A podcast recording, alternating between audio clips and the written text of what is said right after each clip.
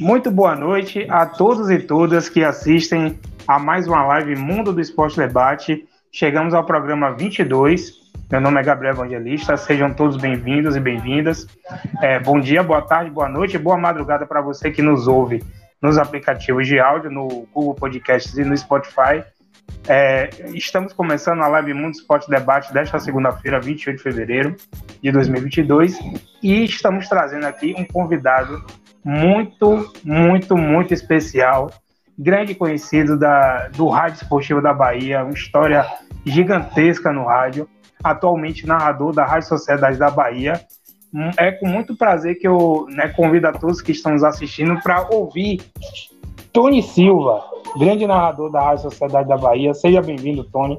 É, é, um prazer inenarrável estar aqui com você nessa noite para a gente estar tá falando aí sobre futebol.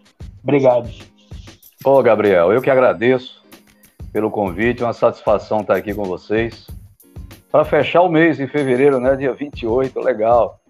E a satisfação, o prazer é, é comigo mesmo, eu gosto de trocar ideias, né? A gente está sempre aprendendo, né?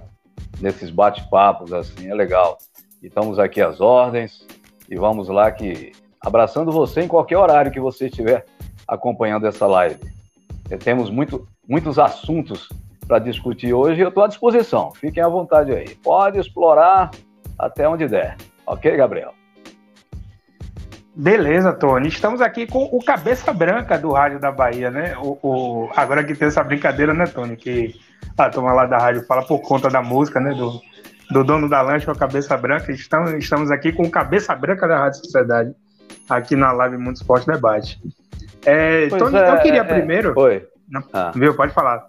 Não, é, é sobre essa questão do cabeça branca que você eh, falou aí. Eu tenho certeza que no meio do caminho, até, as, até o final da, da live, a gente vai tocar nesse assunto e eu vou explicar direitinho como é que esse negócio entrou na, na nossa vida e, e tá legal pra caramba, viu, Gabriel? A brincadeira é massa mesmo. É, a brincadeira é boa e é, e é saudável também. É, mas antes da gente estar né, tá começando a falar sobre o campo e bola, Tony, e os outros assuntos que, os outros assuntos que permeiam né, o nosso futebol, é, eu queria que você falasse um pouco mais sobre você, sobre toda a sua história no rádio, é, as passagens aí né, por vários, vários meios de comunicação. Hoje na Rádio Sociedade da Bahia, está né, apresentando o, o Esporte Mais, narrando muitos jogos, vários jogos. E aí eu queria que você contasse o Tony, narrador, o Tony do rádio, da, do rádio esportivo da Bahia.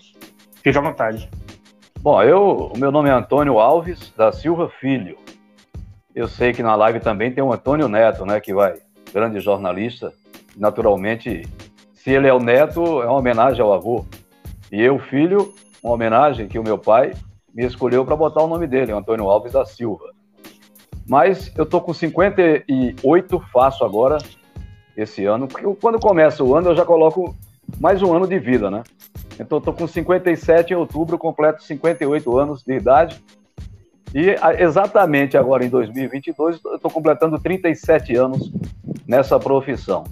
E nós tivemos um início lá em Pernambuco, e é bom a gente tocar nesse assunto, porque eu tenho mais o sangue baiano do que pernambucano na veia, quando o assunto é, é, é a questão profissional, né? Porque eu comecei em 1985, a julho de 85, na Rádio Asa Branca de Salgueiro, Pernambuco. Ali, uma rádio AM, a primeira da cidade, né? Aquela loucura toda, uma rádio na cidade. E eu comecei um ano depois dela fundada. Só fui entrar um ano depois.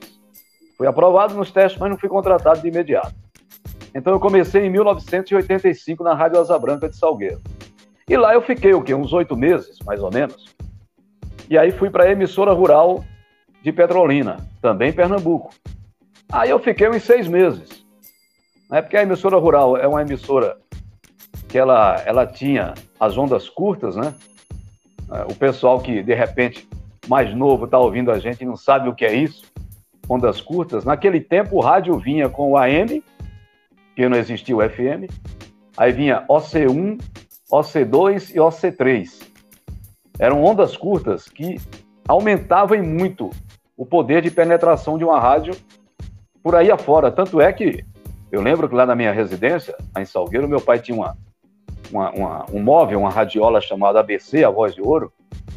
E nesse, nesse rádio dessa, dessa radiola, dessa vitrola, tinha o rádio AM, e aí eu ficava sempre procurando no OC1, OC2, OC3, e eu via rádio da Venezuela, de tudo que é lugar. Então, foi dessa forma que eu vim parar na Bahia, foi devido a isso.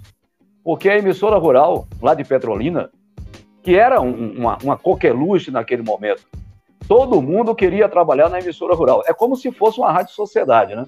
Todo mundo tem um sonho de trabalhar um dia numa rádio tão potente como é a Rádio Sociedade. E era assim a emissora rural de Petrolina. E aí foi aí que eu fiquei os seis meses só. Em 86, por aí, eu fui fazer um jogo no Recife, pela emissora rural, que foi justamente o jogo em que Tele Santana definiu quem ia para a Copa do México, em 86. E naquele jogo, o Zico fez o teste para ver como é que estava o joelho, né? O Zico, aquele que perdeu o pênalti, aquelas coisas que o pessoal sabe. É, e eu fui fazer esse jogo pela emissora rural no Arruda. Eu lembro que o jogo começou às nove e meia da noite, eu estava tão ansioso, cheguei lá às onze horas da manhã. E aquelas rádios todas, né? Não é como hoje. Hoje você pega uma maletinha com um microfone e um celular e você faz uma transmissão digital com a qualidade. Naquele tempo não, você tinha que levar muito equipamento. E aí, cara, eu fiz esse jogo em junho, ou ju... é, acho que foi junho de 86, ou maio, acho que foi maio, foi. E depois eles foram para a Copa. E aí Zico fez um dos gols que ele considera um dos mais bonitos da carreira dele, e eu tive o prazer de narrar. Foi 4 a 2 diante da Iugoslávia, um gol que ele sai de, driblando da entrada da área, que Zico jogava muita bola, né? E aí ele driblou três zagueiros, passou pelo goleiro e colocou. Bom, garantiu a ida dele para a Copa do Mundo. E tinha um cara me ouvindo em Barreiras, lá no oeste da Bahia. Se você pegar o mapa e ver a distância de Petrolina para Barreiras, velho, é chão. Porque aqui de Salvador para Barreiras dá em torno de 800 quilômetros. Petrolina para lá, então, muito mais. E aí, quando eu voltei desse jogo, da, da, pela emissora rural, quando eu cheguei, o diretor, eu não esqueço o nome nunca dele, Pedro Paulo, chegou e falou: tem um telefone aqui para você, pediu para você entrar em contato de Barreiras. E eu digo: onde é isso, rapaz? Foi aí que começou tudo na Bahia, né? Em 1986. Então, eu liguei para o Mário Luiz, finado Mário Luiz, gente boa, narrador competentíssimo, e ele falou: Eu estava ali ouvindo.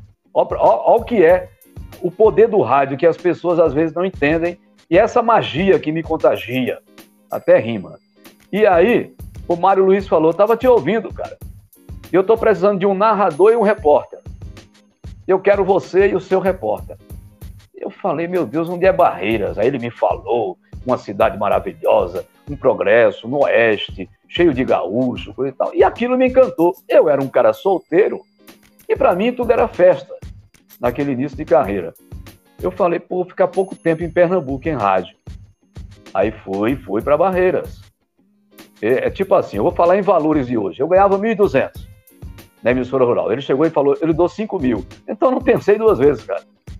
Então, eu, onde eu quero chegar com isso? Porque da emissora rural eu fui para Jequié.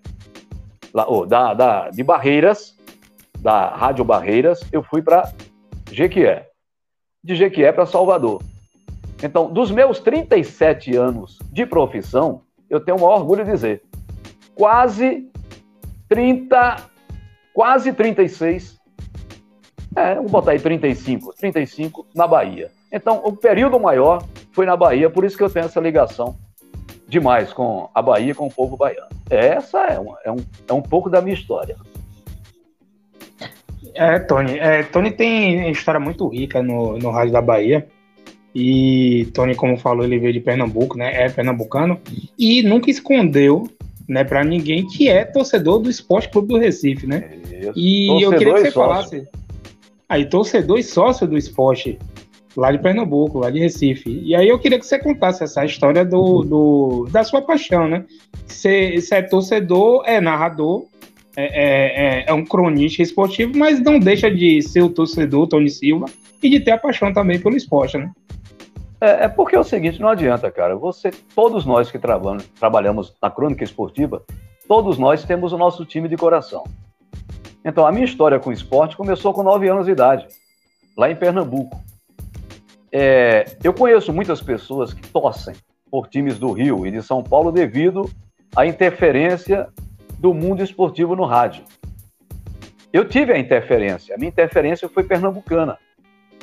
Eu tenho um irmão mais velho, tá vivo ainda, o Ricardo, que ele trabalhava em um banco.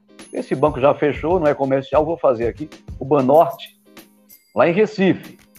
E aí eu, com nove anos de idade, estava de férias na escola, fui passar uns dias com ele em Pernambuco, viajando de trem de Salgueiro para Recife. Naquele tempo tinha o gostoso transporte que era o trem. E aí fui lá, fiquei um, um, tempo com ele lá. Quando ele chegou um dia, ele me trouxe uma pulseira, uma pulseirinha dessa que o pessoal faz tipo tricô, né? Que tem o nome do esporte no meio, vermelha e preta. Botou lá no meu braço, ó, amanhã nós vamos ver o esporte jogando. Pronto, e eu fui.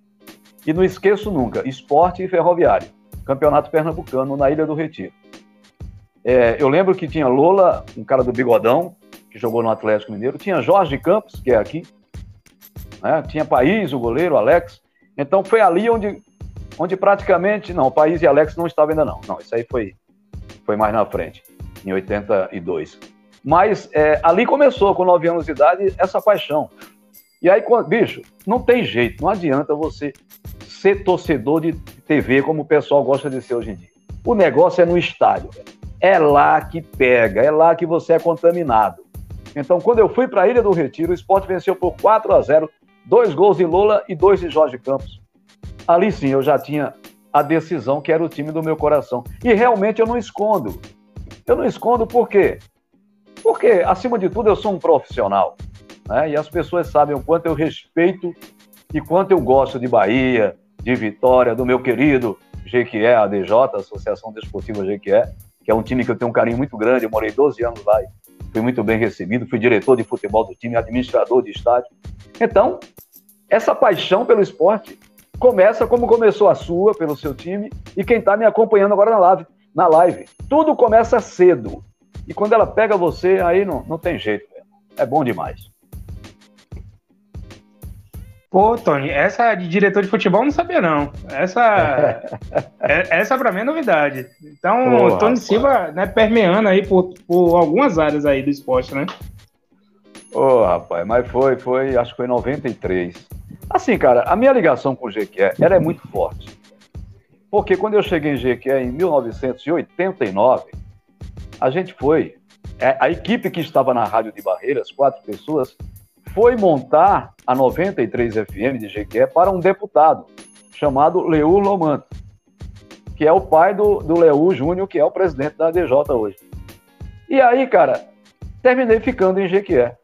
Aí fiquei seis anos na 93, seis anos na 95, lá tive programa de auditório, era, era quase um Silvio Santos, essas coisas, né? Então, e aí eu entrei na área, porque a minha parte sempre foi futebol.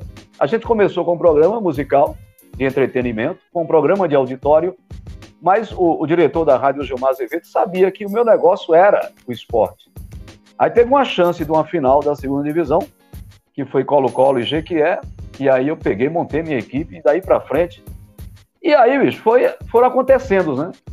Acontecendo relações até de amizade com políticos. Foi quando o, o saudoso Lomanto Júnior, que foi governador da Bahia, se candidatou a prefeito de Jequié, e eu trabalhei na campanha, né, como locutor, e ele falou para mim, meu filho, escolha aí o que é que você quer. E eu fui inventar de escolher a administração do estádio. Fiz um trabalho razoável, mas sofri pra caramba, porque as verbas né, para estádio de futebol, no interior, as, as verbas vão se acabando. Os caras vão fechando a porta, né? Chegar ao ponto de você ter que tirar do bolso para botar uma lâmpada no vestiário. Aí eu falei, cara, não dá para mim isso, não. Não dá saí. Há uns três anos depois, me chamaram para fazer parte da diretoria e eu fui diretor de futebol do GQE. A gente montou um time até legal, mas dentro da realidade, né, velho? Dentro da realidade, as dificuldades que o futebol do interior tem. É por isso que quando, quando eu falo que começa o campeonato baiano, na Rádio Sociedade, no microfone eu falo, não adianta que eu torço pelo futebol do interior. Isso eu falo abertamente. Quando acontece um gol do time do interior contra a Bahia ou Vitória, eu faço a festa como eu faço nos gols de Bahia Vitória contra times de outros estados, por entender que nós estamos na Bahia, é um material que é nosso, né? a gente tem que vender muito bem esse material. Então, eu, eu, essa ligação com o interior é muito forte. E eu fico feliz quando eu vejo um Atlético e Bahia de Feira fazendo uma final. Eu sei que o pessoal do Bahia, do Vitória, não gosta. De repente a TV também não gosta, né? A questão de vender. Mas foi, foram duas finais, eu narrei os dois jogos, me deram esse presente. Finais muito boas, com, com qualidade nas duas partidas, com gols. E quando eu vejo assim um, um time como o Jacuipense vivendo um momento como esse, é só felicidade, cara é só felicidade. A gente que faz futebol no interior, quem fez e quem faz, sabe o quanto é difícil. E quando surge uma possibilidade como essa, meu irmão, você tem que curtir. Mas eu fui diretor de futebol, cara. Eu já fui, lá fui, já fui diretor já de futebol. Não é mole não, viu, bicho? Pô, eu, eu, eu imagino que, que, que não deva ser um, um, um trabalho dos mais fáceis, né? Ainda mais de um time do, do, do interior da Bahia interior. que não, não estava assim entre o rol dos, dos, dos primeiros ali do interior, como tinha antigamente o Fluminense de Feira, até um certo, um, um dado momento o Juazeiro Social Clube, né, que hoje Isso. nem, nem existe mais. Tinha um o Itabuna, tinha o, o, o, Conquista Futebol Clube, né, de Chico Estrela, né, lá atrás, antes desse Vitória da Conquista Verde e Branco atual. É, enfim, é, não estava entre o rol das principais equipes do interior da Bahia, né? Então, eu imagino né, que deve ser um, um pouquinho de trabalho, mas fica a experiência, né, Tony? É, deve ter não é sido é fácil, experiência. Não é fácil. Por quê? Ó, velho, você lidar com um jogador de futebol é, é problema, cara. É problema 24 horas. É, é, é difícil. Por mais que você seja muito conhecido e respeitado numa cidade, como até hoje eu sou em Jequié, graças a Deus, tenho mais amigos do que inimigos, é, é fácil você chegar num supermercado, como eu cheguei, né? chegar numa empresa de ônibus que até hoje circula, e o cara chegar e dizer, ó, oh, Tony, eu vou fazer por tua causa. O time vai ter ônibus para onde ele quiser ir. Com combustível, com tudo. Entendeu? Ah, faltou um ovo, vamos lá, a gente conseguia no mercado. Mas eu fazia, eu cheguei a fazer esse, esse, esse papel, cara que na realidade não é, né, de um diretor de futebol. Talvez seja de um gerente, né, que tem esse contato direto com o jogador e, e o diretor de futebol. Mas no interior, você termina fazendo de tudo um pouco, né? Não deixou de ser uma experiência. Agora, não me chame de novo que eu não vou, não. é, Tony, eu, eu, eu, eu, eu não tive essa experiência como né, diretor esportivo, mas já, já tive uma experiência como conselheiro do, do, do Esporte Clube Bahia ali entre 2017 e 2020, que eu não indico a ninguém, né, diga-se de passagem. É, e as pessoas achavam que assim, eu tinha fácil acesso a, a, a jogador, a diretor, presidente, e não tinha nada disso. Muito pelo contrário, eu tinha uma boa relação até com os ex-jogadores, né? Até porque, graças a Deus, é, fiz, fiz um trabalho que, né, que foi reconhecido principalmente no, no que tange ali o, o, programa Dignidade aos Ídolos, é que hoje tem no Bahia, que ajuda ex-ídolos né, do passado. E você falou de Jorge Campos, eu tenho uma, uma, uma relação muito, muito bonita com o Jorge Campos, com que a bom. esposa dele também, né? Porque ele é um dos, um dos agraciados aí pelo programa. E fui eu que fiz a, a, a curadoria né, de todo o processo dele para poder entrar no, no, no, programa. Ele mora hoje lá no Imbuí, Infelizmente, ele, ele sofre um pouquinho com, com, com o mal de Parkinson, né?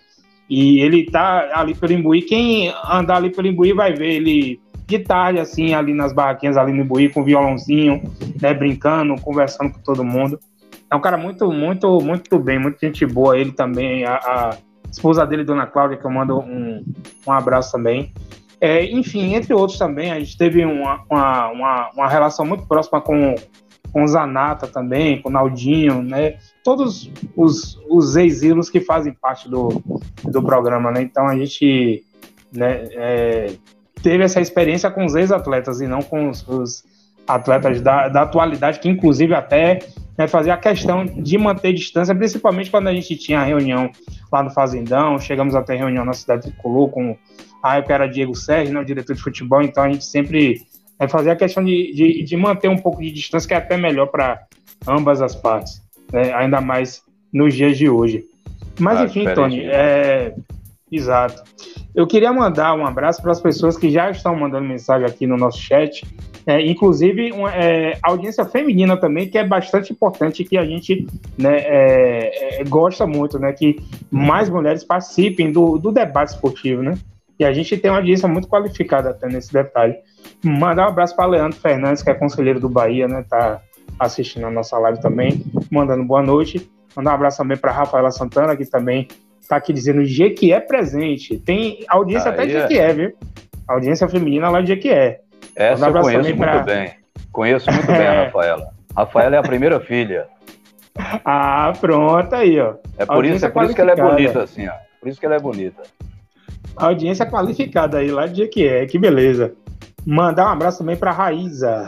Essa Raíza é a segunda filha. Ó, As filhas resolveram vir tudo. Que bom, viu? Aí mais Pronto, uma aí, linda, ó. tá vendo? Puxou o pai.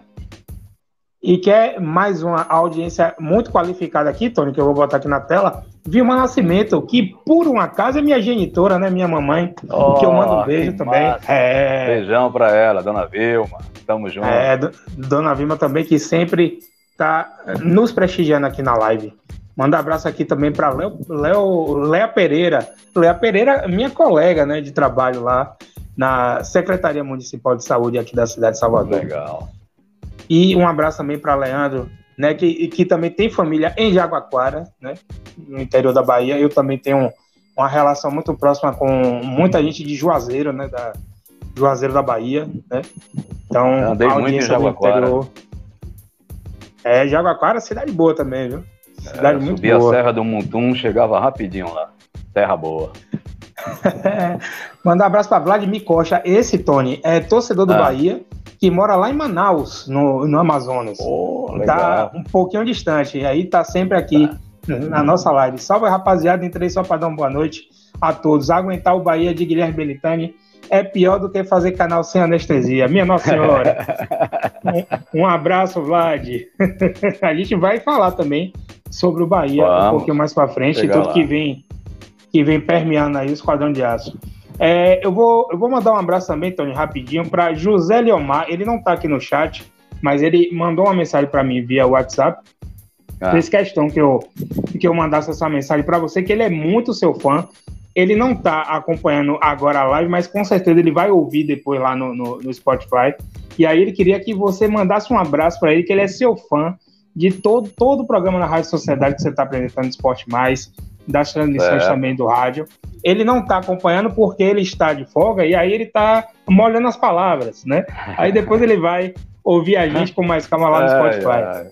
José, José Leomar, lá de Camaçari. Camaçari, terra boa. É. Vamos começar aqui, é, retorno agora mais aprofundando sobre os assuntos Bora. atuais do nosso, do nosso futebol local. Vamos aos problemas. Aí, e, e, que não são poucos, né, Tony? E que não são poucos. Tem muito problema aí. É, o Bahia que vem né, passando por uma crise. Eu, eu acredito que, assim, mais de dois anos e meio aí, acho que desde ali da metade do ano de 2019, que vem né, decaindo muito, né, é, em quase todos os quesitos. Aí ainda vem com pandemia, que aí atropela todo um processo que vinha sendo feito e que ele, é, a turma lá acaba se encostando muito na pandemia, né? Mas a coisa já vinha definhando antes da pandemia até.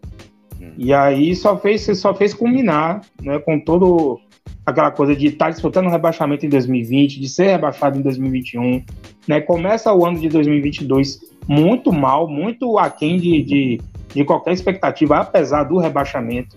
E ainda vem a, a público é, esse processo que pode acontecer no Bahia de se, de se transformar em sociedade anônima do futebol.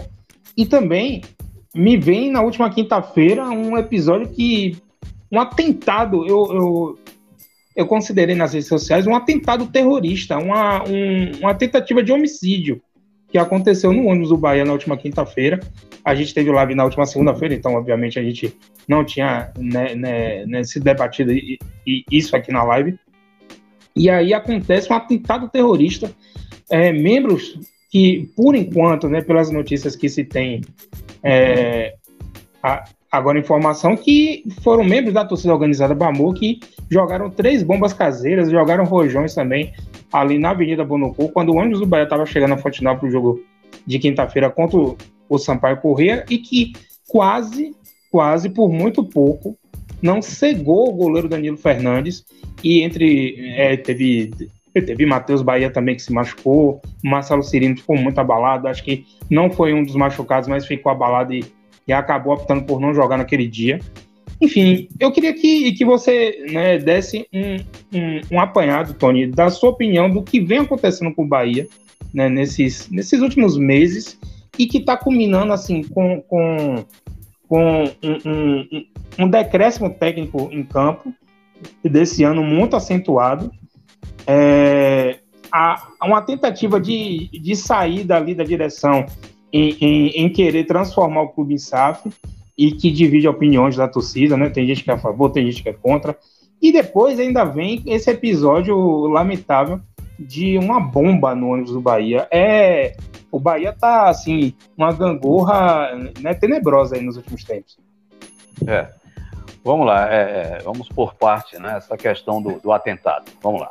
É. Porque é o seguinte, cara, eu já vi tanta coisa no futebol em minha vida. Vi no tempo de torcedor e vi no tempo de cronista esportivo.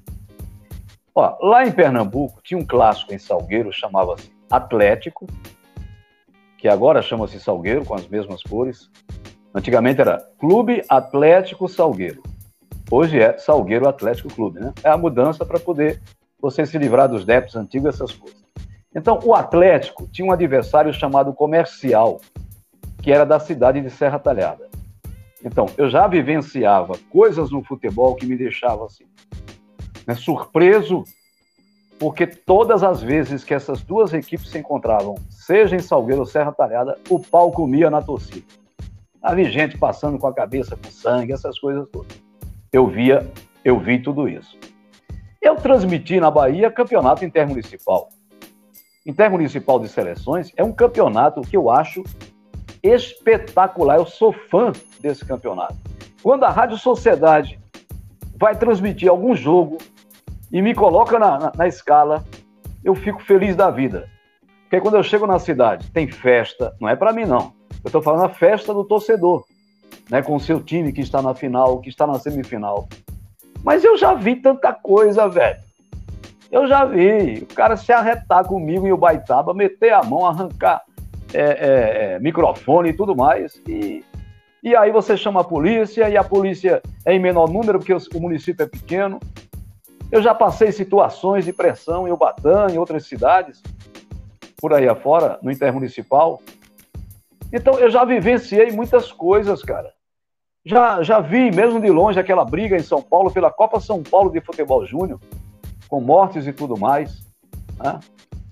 E vivenciei acidentes que acontecem nos estádios, e aqui na Bahia nós tivemos com vítimas fatais, mas nunca passou por minha cabeça de que eu ia conviver com notícias sobre um atentado com terrorismo. É dessa forma que eu vejo. E, e aí você vai para aquele vídeo né, que circulou, a forma como foi preparado para aquilo. É isso que me deixa mais preocupado.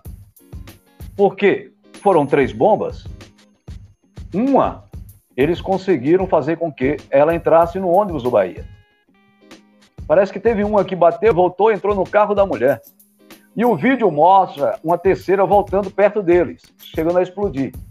Quando eles correm, entram no carro nos dois carros se mandam daquele local. Então, tudo isso, é, existem pessoas especializadas no assunto que vão analisar.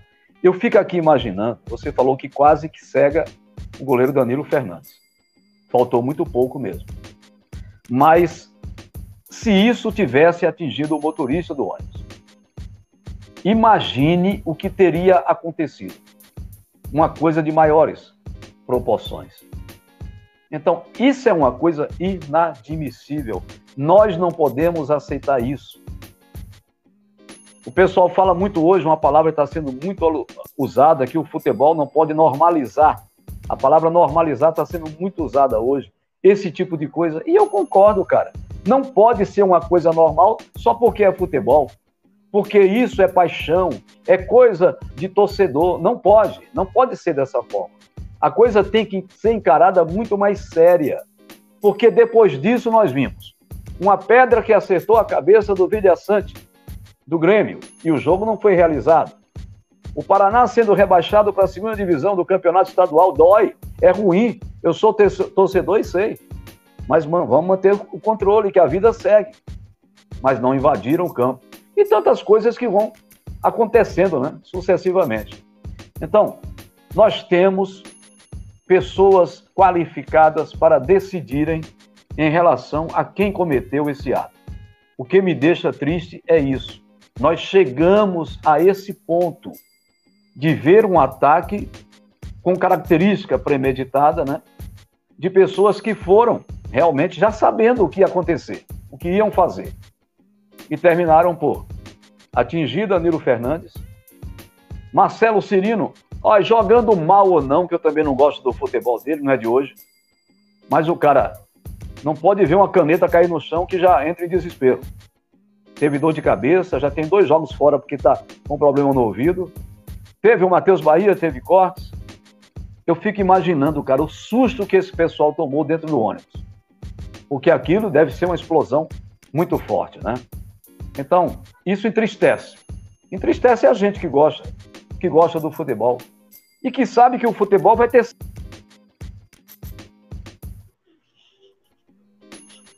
Isso aí sim é uma coisa natural, o protesto. É você ir para o estádio, é você botar as faixas de cabeça para baixo, é você xingar todo mundo. Isso é protesto, cara. Mas o jeito que aconteceu, não. Aí é crime e a gente espera que as autoridades tomem as devidas providências. É, e né, só para completar, Tony, né, você lembrou muito bem né, do, do episódio que aconteceu no sábado agora, lá em Porto Alegre, uma, uma, um torcedor do Internacional né, jogou uma pedra no ônibus do Grêmio e acabou atingindo um dos jogadores do Grêmio, Vila Sante. E ele né, estava, ou não sei se estava, não vi as notícias de ontem para hoje, com suspeita de traumatismo craniano depois dessa pedra. E o Grêmio é. não foi a campo, não teve o Grenal. Imagine, não teve o Grenal, o maior clássico do estado, lá do Rio Grande do Sul, não teve. Né? E que muita gente, por exemplo, né, né falou que era para ser a atitude do Bahia no jogo de quinta-feira, não ia a campo, né? Mas acabou que os jogadores né, decidiram por ir a campo, né? Jogaram, né? Inclusive, na minha opinião, eles jogaram até bem, né? Contra o Sampaio Correia, venceu o jogo. E o grande, o grande problema que eu achava do time ir a campo é assim, de acontecer isso, de entrar em campo, jogar bem, vencer o jogo e aparecer a, a turminha dos idiotas, dizer que, ah, tá vendo aí? teve o atentado, aí agora resolveram jogar bola. Né, é, que sempre vai aparecer. É. Né, que sempre vai aparecer essa turma aí com esse, esse tipo de discurso é, pobre, né, na minha opinião. E, eu, eu, e outra. Eu, eu, eu, estava no jogo. Eu fui o narrador daquele jogo. Bahia Sampaio Correia, os 2 a 0 Que até a, a músicazinha do Roda Liga que eu joguei no Alvira já está viralizando, graças a Deus. Mas é o seguinte, cara. Na hora que eu soube a notícia, eu fui lá para baixo. Eu fui lá para baixo. Quando eu comecei a ver as imagens, cada notícia que chegava imagem, eu caí ainda mais. Eu só fui entrar no jogo mesmo. Né? Porque quem me conhece sabe a festa que eu faço. Eu só fui entrar no jogo lá pelos 20 minutos. Foi que eu comecei a sentir, não, realmente. Mas até sair a escalação do Bahia, eu falava na transmissão: esse jogo não vai acontecer, gente. E Darino, como assim? E Mãe Messias, como assim? A escalação não saiu. O Bahia está esperando até ter uma garantia de que não haverá o jogo. Mas era para o Bahia fazer o que o Grêmio fez e o Sampaio Correia também. O Sampaio Correia, que depois soltou uma nota, né? né de solidariedade, essas notas de hoje em dia, eu vou te contar, até uma festa, né? Pessoal, qualquer coisa corre para a internet, me solidarizo com esse, com aquele outro, isso não deve existir, hashtag não sei o quê. Tá muito, isso está acontecendo muito hoje em dia. Mas o certo seria o quê? Naquele momento, os dois times se reuniram e dizer: não, nós não vamos para o jogo. Ia dar WO nos dois? Ia punir os dois? Com a Copa do Nordeste, que é um exemplo, que é um, um, um espetáculo muito bem é, produzido, elaborado, e colocado em prática e é sucesso no Brasil, a Copa do Nordeste ia achar uma, uma forma de jogar. Ó, jogaremos outro dia.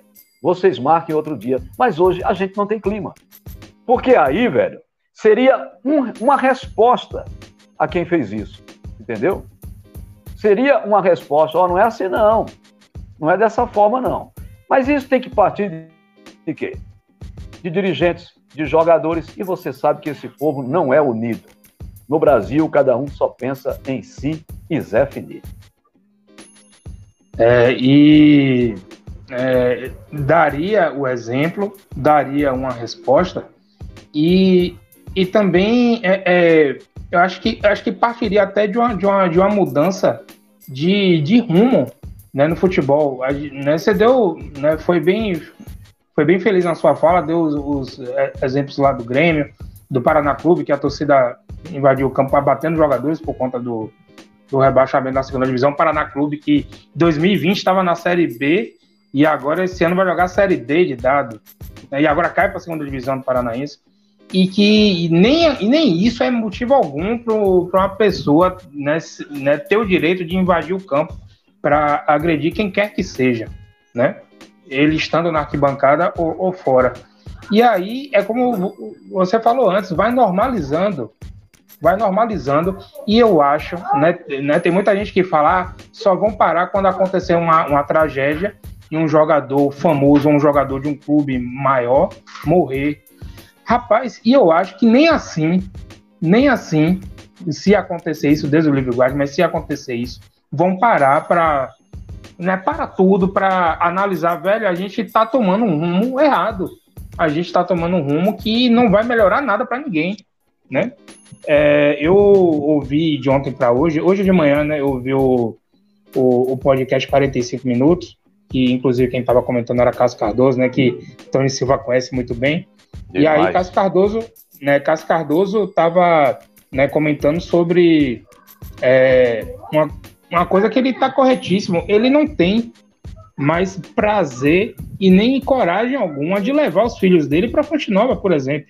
E aí ele contou né, sobre a, a, a final do Campeonato Baiano de 2019, vários problemas para chegar no estádio, é, de gente invadindo a fila do estacionamento, né, pessoas é, já embriagadas na frente dos filhos dele, né, atrapalhando de ver o jogo, enfim, vários episódiozinhos né, que faz com que o cara fique cansado e que não tenha mais motivação alguma com o futebol. Né? E né, Cássio foi muito feliz. E eu, nessa semana escrevi até no meu Twitter, pô, é, até um, um, tempo atrás eu, eu, eu, sonhava com um dia que eu vou começar a levar minha filha. Minha filha vai fazer três anos agora em abril. O dia que eu vou começar a levar ela comigo para Fonte Nova, mas com esse tipo de, de episódio acontecendo, não dá para ficar sonhando. Eu vou até ver se eu, se eu consigo parar de sonhar com isso, porque não tem como. Não tem como você levar uma criança para o estádio do jeito que está acontecendo as coisas, né? E até, até na semana na semana retrasada, a gente conviveu com um episódio de racismo no jogo do Bahia contra o CSA, né, com, com o lateral esquerdo Luiz Henrique, que depois daquele episódio ali, eu não consegui mais, é, mais raciocinar sobre o jogo, e eu fiquei tão revoltado né, com aquilo ali, que jogo para mim, jogo para mim perdeu sentido ali naquele momento. E no jogo de quinta-feira contra o Sampaio Corrêa, eu só vi começar a prestar atenção no jogo lá com uns 20 minutos do primeiro tempo. Eu só conseguia ler e, e, ah. e assim, perplexo né, com o que tinha acontecido. Né? Então, é, tá difícil, viu, Tony? Tá difícil. A gente tá né, se motivando dia após dia para a gente ainda né, estar acompanhando o futebol do jeito que a gente gosta, porque né, pessoas que é, não estão fazendo a mínima questão que é, o esporte volte a ser apaixonante para a grande maioria. É, não, tá difícil. Eu concordo com você. Você foi muito feliz nessa colocação. Tá difícil. Mas a gente não pode se entregar, cara. Enquanto a gente puder lutar, a gente tem que fazer isso. Até porque você é uma pessoa do bem. Eu me considero uma pessoa do bem. E sei que em todos os lugares, em todos os lugares, estou me referindo a qualquer ambiente de trabalho, qualquer espaço onde tenha mais de uma pessoa, sempre vai ter ali uma pessoa do bem, uma pessoa com pensamento ruim. Isso vai acontecer. No estádio de futebol, um campo, um jogo, tem de tudo um pouco. Então, a gente não pode, a gente não pode se entregar. Essa batalha, ela é dura, é árdua, mas a gente que gosta disso, gosta do respeito, né, de, de, de tratar as pessoas como cada um merece, a gente não pode desistir disso, porque se a gente desistir, a gente vai estar tá dando o triunfo, a vitória, como queiram, para as pessoas do mal. Elas vão vencer e vão, ainda vão tirar onda. Então, eu, quanto, enquanto puder, através das minhas colocações, das minhas palavras, eu vou sempre estar tá buscando essa, essa questão. Gente, a gente não pode, a gente não pode desistir. A gente pode perder hoje, perder amanhã, depois, mas vai chegar um dia que a gente vai olhar para trás e dizer valeu a pena. Valeu a pena. Esse negócio, essa questão do Luiz Henrique mesmo, é interessante, né, bicho? O cara fez um negócio e depois veio pedir desculpa. Não, coisa e tal. Eu tenho amigos, o pessoal usa muito isso, né? Eu tenho amigos que são, eu tenho amigos. Velho, é, um, é uma tentativa de saída depois que você faz uma bobagem. Uma coisa que pode ser muito evitada é só você respeitar, pô o direito de cada um. Respeita. Que aí você tem direito também de, de exigir o respeito pela forma que você é. Então não vamos desistir, não, cara. A luta é grande. Eu sei que você tá louco para levar. Eu tô ouvindo a menininha falando aí, coisa e tal, né, para o estádio. E, e, e, vamos lá, cara. Vamos lá que a gente vai conseguir essa luta aí. Vamos ver. Olha aí, que coisa linda! E aí? Diga oi, Tony. Oi, Tony. Beijo. Oi. Como é, como é seu nome? Diga, Gabriela. Gabriela. Ô, Biela. Valeu, Gabriela. Beijo. Você é Bahia, é, menina? Dia, eu sou Bahia. O Bahia faz como? Gol Bahia. Gol Bahia. Ah, Ultimamente não tem massa. feito muito gol, não, mas tudo bem. oh, meu Deus, ah, que lindo, viu? Valeu. É, velho. É e, e, e, Pô, não tem, não tem nem o que comentar. É, mas, mas você tá certo, Tony. A gente não pode não pode estar tá baixando a guarda para os idiotas, né? Então, não, não é, a, às vezes, às vezes eles são, eles são maioria, mas só às vezes, né? Porque é, a maior parte do tempo eles são minoria e é, se Deus quiser daqui, daqui a, a, algum tempo eles vão ser expurgados, né? Desse dessa onda, né? De, de violência, de falta de respeito, enfim, de das coisas que vão que vão né, colocando o, o, futebol da gente aqui em, em, descrédito. Mas vamos ter fé que as coisas vão melhorar, né? E é, vamos, vamos, lá, vamos lá. Eu queria, eu queria falar com você, Tony. Você falou do, da dancinha que viralizou, né? Do, é, do, Roda do Roda Vira. Rapaz, Tony, você tem que parar de andar com aquele cidadão chamado Darino Senna, viu? Eu Acho conheço que, a figura. É, conhece um pouquinho, né? Não, andar um abraço para Darino Senna, meu, meu amigo, meu irmão, já há, há muito tempo e que quando eu vi aquele vídeo, mas pense que eu caí numa risada, aquilo só poderia partir de Darino Senna mesmo. Não, eu falei com ele, velho, vamos lá, hein? O Rodallega vai marcar gol. Então vai, vou, vou cantar o Vira de novo, porque a primeira vez que ele ouviu, a gente estava fazendo a transmissão off-tube. Né, que foi contra o Fortaleza aquele gol quando ele fez 2 a 1 um, que o Bahia voltou melhor ao jogo. Mas depois encaramos a realidade que o Fortaleza era mais time naquele momento. E ali, ele, com a, com, devido à pandemia, o que é que a emissora fez? Não. Na sala de off-tube, que modéstia à parte é uma sala muito bem preparada para a gente narrar, eu não gosto de tubão, não. Depois é um assunto que a gente pode discutir. Mas é uma realidade. É, com a, a questão do avanço da pandemia, agora com o Omicron, a emissora tomou a decisão. Vai ficar só um lá na sala principal comentarista fica aqui, o repórter ali. Então, ele apenas ouviu pela primeira vez, né? O Vira, do Rodallega. E aí pediu para repetir, coisa e tal. Mas no segundo ele falou, na próxima, nós vamos estar junto lá na Fonte Nova, no YouTube, e eu vou dançar. Eu digo, eu vou cantar e tu dança. E o maluco é doido, ele fez mesmo. Não brinco com ele, não. Não, Darino Senna, eu nunca duvido de nada, né? Promete. Nunca, não. nunca duvido.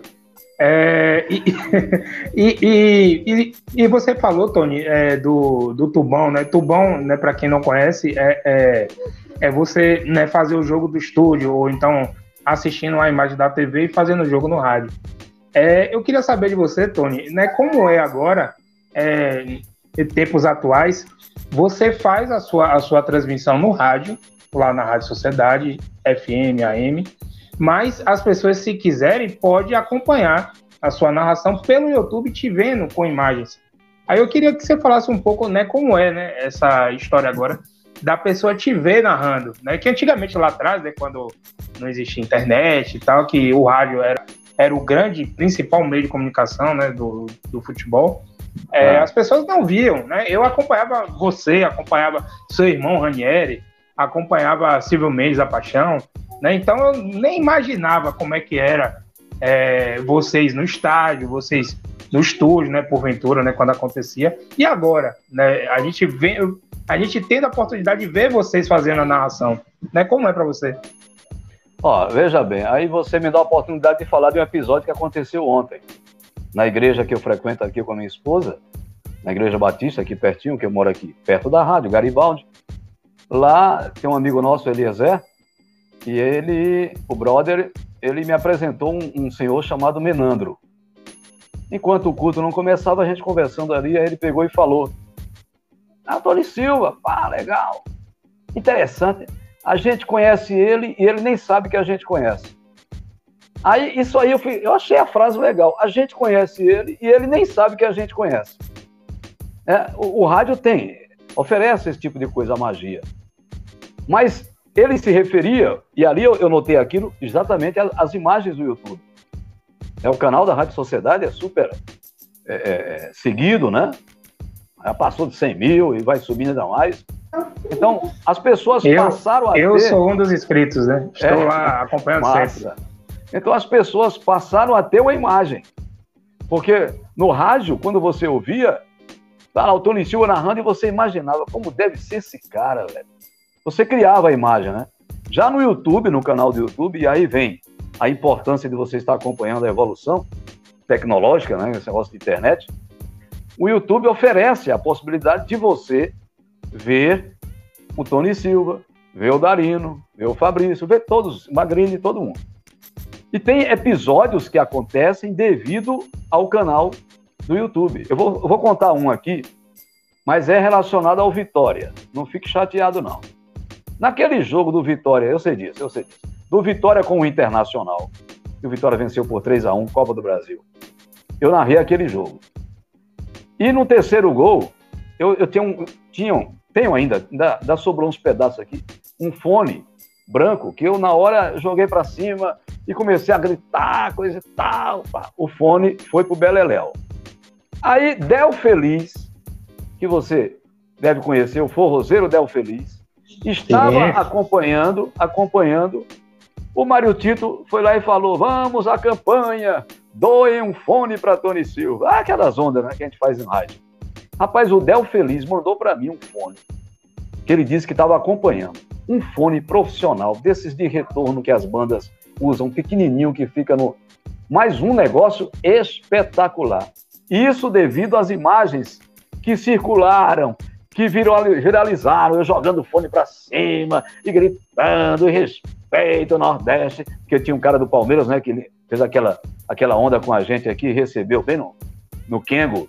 Então, é a, a questão do YouTube, a importância do YouTube, a transmissão através do nosso canal. E a rádio, ela faz lá na nossa sala de off-tube, no Tubão, e leva para os estádios. E isso, velho, tem sido muito bom. Muito bom. E aí vem o, o maluco com a dança. E isso aí só faz é, é aumentar ainda mais até o carinho né, que os ouvintes têm por a gente. É muito bom. O maluco com a dança, no caso da Arino Senna, né? É, maluco, aquele maluco é doido, mas é gente boa. Não, gente boa demais. Gente boa demais. É, inclusive, né, Darino Senna foi o nosso primeiro convidado aqui da Live Mundo Esporte Debate, né, dessa, dessa fase aí de a gente sempre tem um convidado aqui toda semana e mando um, um grande abraço para ele. É, eu queria colocar aqui, Tony, na, na tela, a mensagem aqui de, de Miranda, Miranda que é dono desse canal aí, Conexão Tricolaço. E aí Miranda fala para mim e para Tony, ele quer saber da gente se o Bahia não se classificar para as fases finais da Copa do Nordeste do Campeonato Baiano, se a gente acredita que Guto continuará no comando técnico do Bahia. E aí, Tony, essa, essa eu vou jogar para vocês. Ó, na realidade é o seguinte, eu, eu já falei isso e falo na sociedade, eu não gosto do trabalho do Guto. Até quando ele treinou o meu esporte e subiu, eu não gostava, cara. Eu não gostava pelo seguinte. Ó, eu entendo que existem jogos em que você cai na real e sente que você é inferior àquele time. Existem jogos. E hoje no Brasil são quatro, cinco times no máximo. Então, aí você tem que armar um esquema, né? Até para evitar tomar uma goleada, ou então, quem sabe, numa bola fazer um gol, pá, bota ali um time fechadinho, um contra-ataque perigoso pelas beiradas, essas coisas de futebol. Mas, velho, você fazer tudo isso em todas as partidas não dá. Eu não consigo entender. Fazer tudo isso em tudo que é jogo, não. Para mim, um time que tem a qualidade de jogar bem em casa, ele tem que fazer o mesmo fora. Ele tem que fazer o mesmo fora. Esse é o meu pensamento. Então, eu não gosto da figura do Guto Ferreira. Se eu tivesse um time de futebol, criei o time Tony Silva Futebol Clube, TSFC, o Guto não seria meu técnico. Esse é o meu pensamento. Então, a minha resposta é essa, cara. Para mim, no meu pensamento, Tony Silva, ele não é o técnico ideal para treinar uma equipe de futebol. É o meu pensamento. Eu respeito o histórico dele, a história dele, o que ele já conquistou. Lógico que eu respeito. Mas eu estou analisando, não é nem o Guto Ferreira, o ser humano que eu já tive a oportunidade de entrevistar ao vivo e notei que é uma figura gente boa. Eu estou analisando o profissional. O trabalho dele não me agrada. Então, a resposta já é direta, cara. Eu acho que acontecendo isso ou não, o Bahia deveria procurar uma outra figura, porque o Campeonato Brasileiro da Série B não será fácil para ninguém. Será um campeonato muito complicado. É, Tony, eu, eu, eu concordo para você que o trabalho vem bem abaixo. Né? Eu acho que é, o trabalho do ano passado ficou marcado né, por ele ter já, já, já chegado já na, na reta final, né, da metade para o final né, da, da Série A. Se por um acaso o Bahia tivesse um aproveitamento parecido com o aproveitamento do recorte que o time teve com ele, o Bahia não cairia né, se tivesse. Mas esse ano, assim, eu, eu considero o time ainda insuficiente para jogar uma Série B, bem suficiente, mas suficiente para poder ir levando o barco né, no Campeonato Baiano, nessa primeira parte aí de Copa do Nordeste, e vem tendo bastante dificuldade. Né? Enfim, teve N mudanças, né? a, a questão física, né? pré-temporada ainda existe, mas, pô, mesmo assim, né? Eu tava ouvindo ontem o Caso Cardoso, um podcast 45. É, a Jacuipense chegou lá em, Juazeiro e deu cinco na, na, na Juazeirense. A Juazeirense não tinha vencido ninguém no campeonato. Né? E o Bahia ontem fez um jogo, né? Por exemplo, eu vou pegar o jogo de ontem, que é o mais recente, fez um jogo, na minha modesta opinião, ordinário, né? Bem, bem ordinário. Né? Porque você toma um gol logo com três minutos, você não consegue agredir o, o Juazeirense, que é o vice, era o vice-lanterna do campeonato. Você não consegue agredir, você não consegue é, né, roubar uma bola, e aí você fica esperando, você passa o tempo inteiro esperando com que o adversário erre, para você poder ter oportunidade de, de, de, de, de fazer um gol, dar um chute a gol, de fazer um gol. Né? E assim, é, eu acho, eu acho que o Bahia vive, vive muito altos e baixos. Eu não sei se é a melhor decisão, né? Respondendo a Miranda, se a melhor decisão seria seria demitir Guto, porque eu acho o, o plantel do Bahia ainda bem abaixo do que, do que se espera, mesmo tendo sido rebaixado. É, eu assisti o jogo contra o CSA, achei que o time né, foi bem contra o CSA. É, já contra o Fortaleza foi o, o jogo, um verdadeiro jogo de um time de Série A contra um time de Série B, né? O time de Série A, né, passando por cima do time de Série B, não foi assim uma goleada. Teve aquele momento ali que Roda Liga fez o gol, diminuiu, que o Bahia né, chegou a ter chance, mas se lança todo para frente na, na, na, tentativa de tentar fazer o gol do empate, mas aí depois toma o terceiro gol, enfim, cai na realidade, né? Como você bem pontuou. Depois faz um jogo, um jogo aceitável contra o Sampaio Corrêa, foi um bom jogo do Bahia e depois volta ontem contra a, a, a Juazeirense, um jogo muito, muito, mas muito abaixo mesmo, do time inteiro praticamente.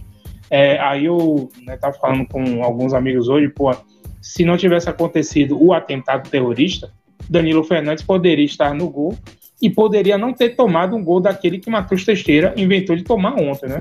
Uma, uma, uma rebatida né, né, totalmente, eu não digo nem espalhafatosa, mas é, de um goleiro que, que, que não passa segurança né, para o time. E goleiro é aquela coisa, é carro de confiança, né? Tudo bem que ele só está jogando porque Danilo Fernandes aconteceu o que aconteceu. Mas né, não pode, né? Ainda mais contra um adversário fraquíssimo, que é a Juazeirense. Então, assim, eu não sei se a melhor opção seria demitir Guto Ferreira, mas que o trabalho vem muito abaixo, vem, né? Aí eu, eu pensei assim, assim, Tony, visando a Série B, né, que é, que, é o, que é o campeonato mais importante do Bahia no ano, que vai começar na segunda semana de abril. É, se por um acaso, né, vamos lá, demite Guto Ferreira. Eu vou lançar aqui uma. É, você acha, né, por exemplo, o nome de Lisca, um nome interessante para você estar tá no Bahia, para estar tá fazendo uma Série B para subir? Eu traria no outro dia. O Lisca, ele é um cara que eu gosto para esse tipo de competição.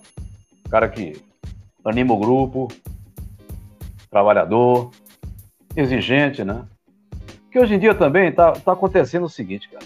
Eu escuto muita gente falando, até especialistas, de que o treinador ele tem que, olha, tem que saber gerir um grupo. Então, o cara já não é mais treinador de futebol, né? Ele tem que ser um cara que tem que saber gerir um grupo. Tudo bem, é uma das obrigações, claro, que aí você tem um grupo na mão, fica mais fácil, coisa e tal.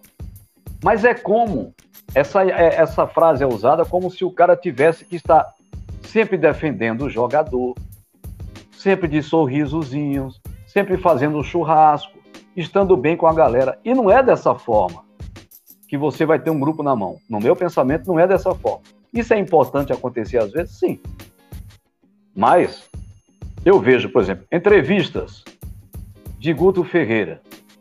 Lógico, Tony, que ele não vai pegar jogar os caras, as feras. Mas, velho, custava dizer no microfone que o Bahia não, não jogou bem contra o Juazeiro, contra a Juazeirense. Aí você bota o quê? A culpa no gramado. Desculpem aí. Bota a culpa no gramado. Velho, eu conheço o Adalto Moraes desde o tempo que eu morei em Petrolina. O gramado ali nunca prestou. Quantas vezes você já foi jogar nesse gramado? Então você já sabe como é que é. Então, esqueça esse negócio de botar culpa no gramado e admita, o time foi mal pra caramba. O time jogou mal pra caramba. O time não se adaptou ao gramado até o final do jogo, estava sofrendo. Então, é isso que, que me chateia alguns técnicos. Eles não admitem. Eles preferem é, é, buscar uma, uma, saída e o Guto vai e me diz que o, a Juazeirense estava com o tanque cheio. Palavras dele. Juazeirense estava com tanque cheio. É no futebol tanque cheio quer dizer o quê? Ah, que teve mais tempo de descanso enquanto eu jogava e entrou em campo. O que a o gente tanque cheio, o tanque cheio da Juazeirense era Neto Baiano, pô, com 38 anos. É. Pois é. Velho, o que a Juazeirense fez naquele jogo? Rodrigo Calaça, chutão para frente. Rodrigo Calaça para Emílio. Emílio, chutão para frente. Calaça para Wendel. Wendel, chutão para frente, os dois zagueiros. Aí aconteceu aquele lance, como você falou. O goleiro sobe de mão trocada.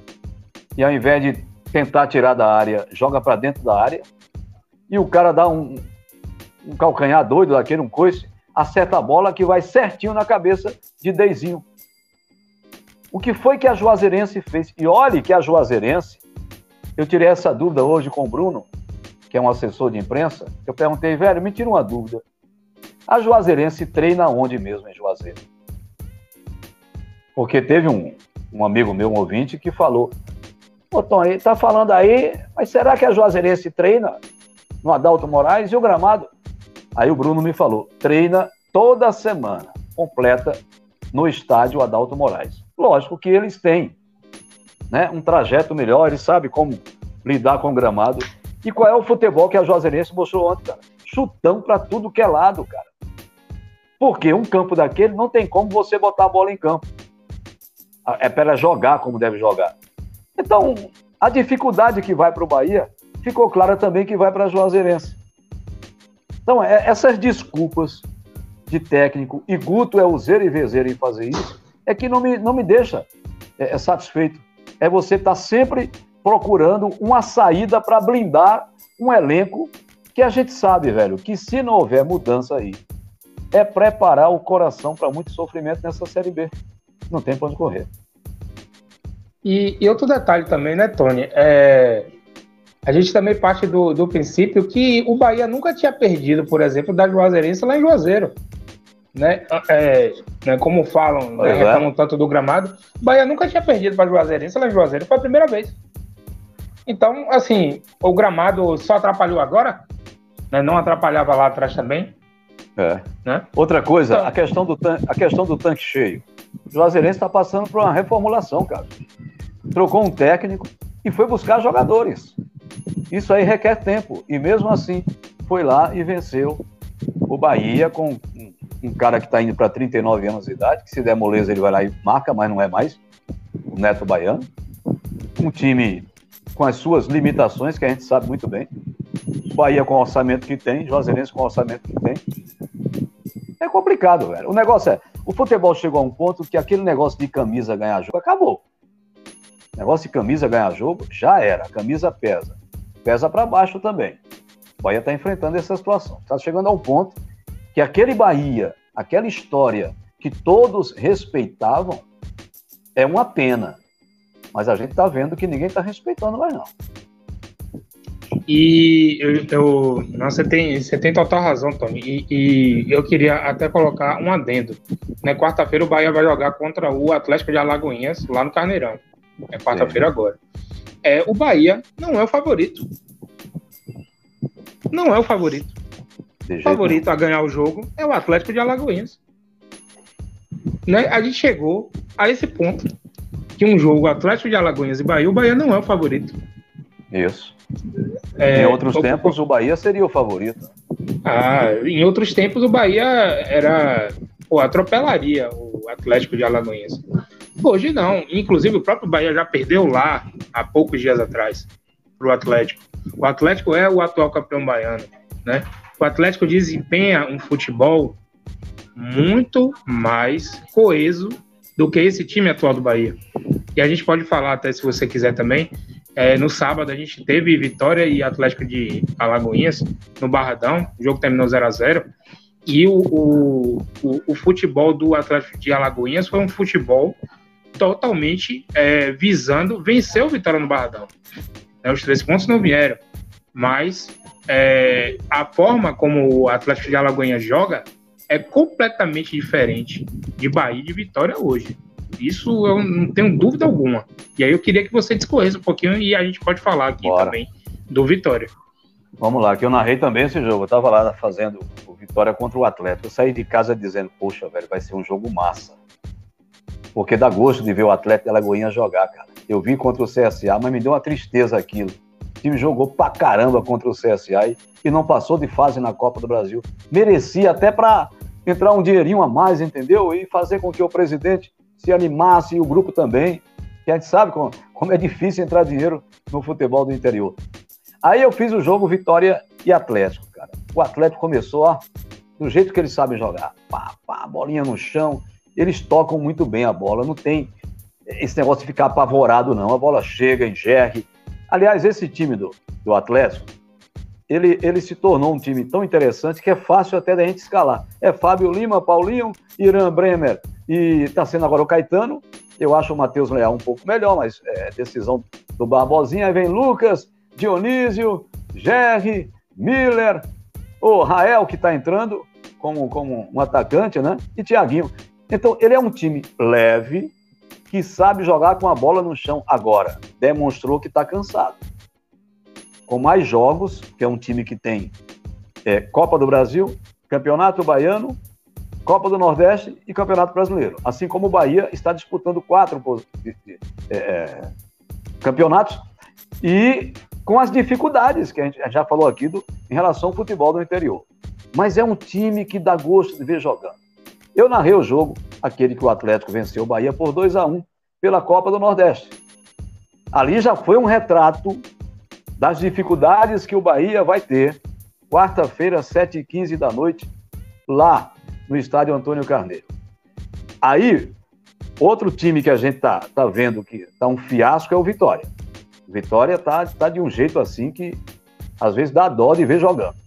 E o Atlético, na minha opinião, a situação de Vitória e Bahia hoje só não é pior porque o Atlético de Alagoinhas vencia o Nirbe por 3 a 0 mandando no jogo e cedeu o um empate para 3 a 3 E esse jogo do Barradão, o Atlético jogou para ganhar mesmo, mas dominou legal.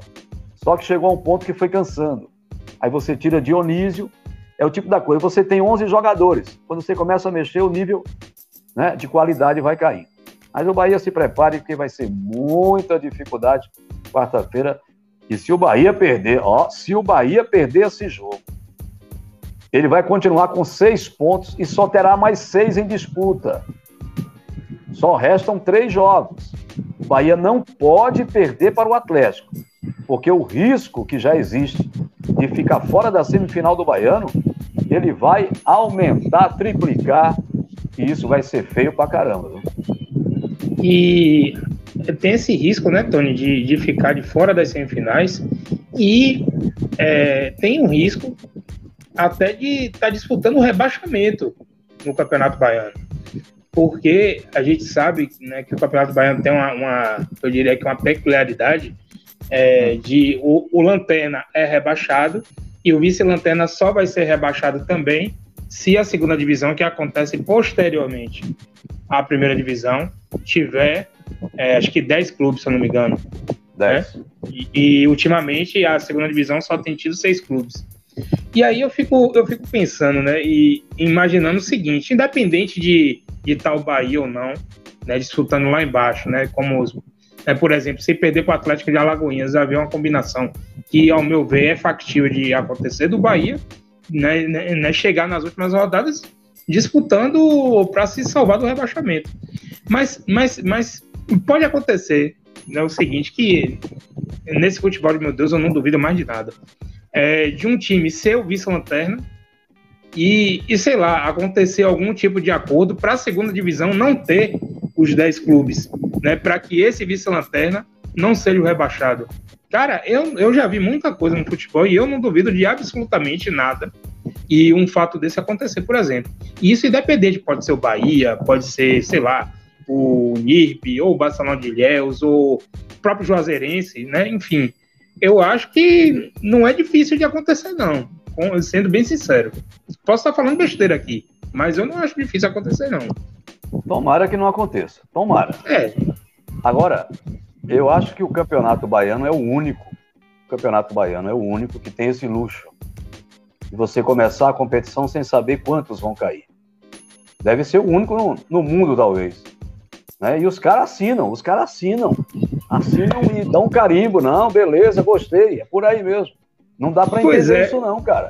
Teve um arbitral, né? E todo mundo concordou com essa bizarrice. É, eu acho, eu acho isso. Meu Deus do céu, que coisa, né? Quando eu falo lá na Rádio Sociedade, temos que repensar o futebol baiano, eu me coloco em relação a isso também, cara. Como é que você começa uma competição sem saber quantos vão cair? Ah, não, o último cai. O penúltimo só cai se tiver, pode cair ou não, entendeu?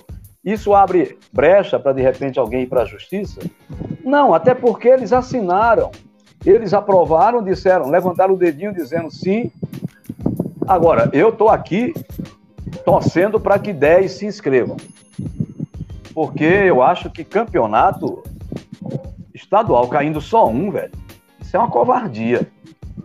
Aí você investe o seu dinheiro na segunda divisão e ainda tem uma tal de uma decisão para definir para quem vai subir é só o campeão. Mas se é assim, se é para subir só um, vamos nos pontos corridos, cara. Aí não, faz uma decisão, um jogo lá, outro cá. Aí quem perde, quem fica com o vice-campeonato, fica lá triste sem subir. Então, eu estou torcendo para que suba dois e dois caem, caiam. Eu estou torcendo para que isso aconteça, até porque daí para frente a gente passa a ter esse projeto, essa forma de cai dois, sobe dois, cai dois, sobe dois. E eu acho que nós teremos dez clubes Eu já fiz até uns cálculos, fui no papel e deu 11. Porque eu faço meus contatos com os meus amigos do interior. Como eu falei lá no início, né? Interior, os contatos que eu tenho. Então cheguei a 11 clubes. Então, pelo que eu fiz no papel, é que vai dar realmente duas quedas. Então a galera que se, que se cuida aí, porque a Juazeirense estava lá embaixo, já ganhou, o Doce Mel desceu, né? O Vitória da Conquista está caminhando a passos largos para uma queda, que eu lamento, porque além de ser uma bela cidade, um estádio Valmantão muito bom, o trabalho do Ederlane é um, é um espetáculo, é um exemplo, mas infelizmente está com cara de que vai cair. Eu estou sentindo que, vamos esperar, dia 11 de março agora é o prazo que a FBF deu para o pessoal se inscrever. Já ter, já, alguns clubes já estiveram por lá, inclusive o meu querido Associação Desportiva GQADJ.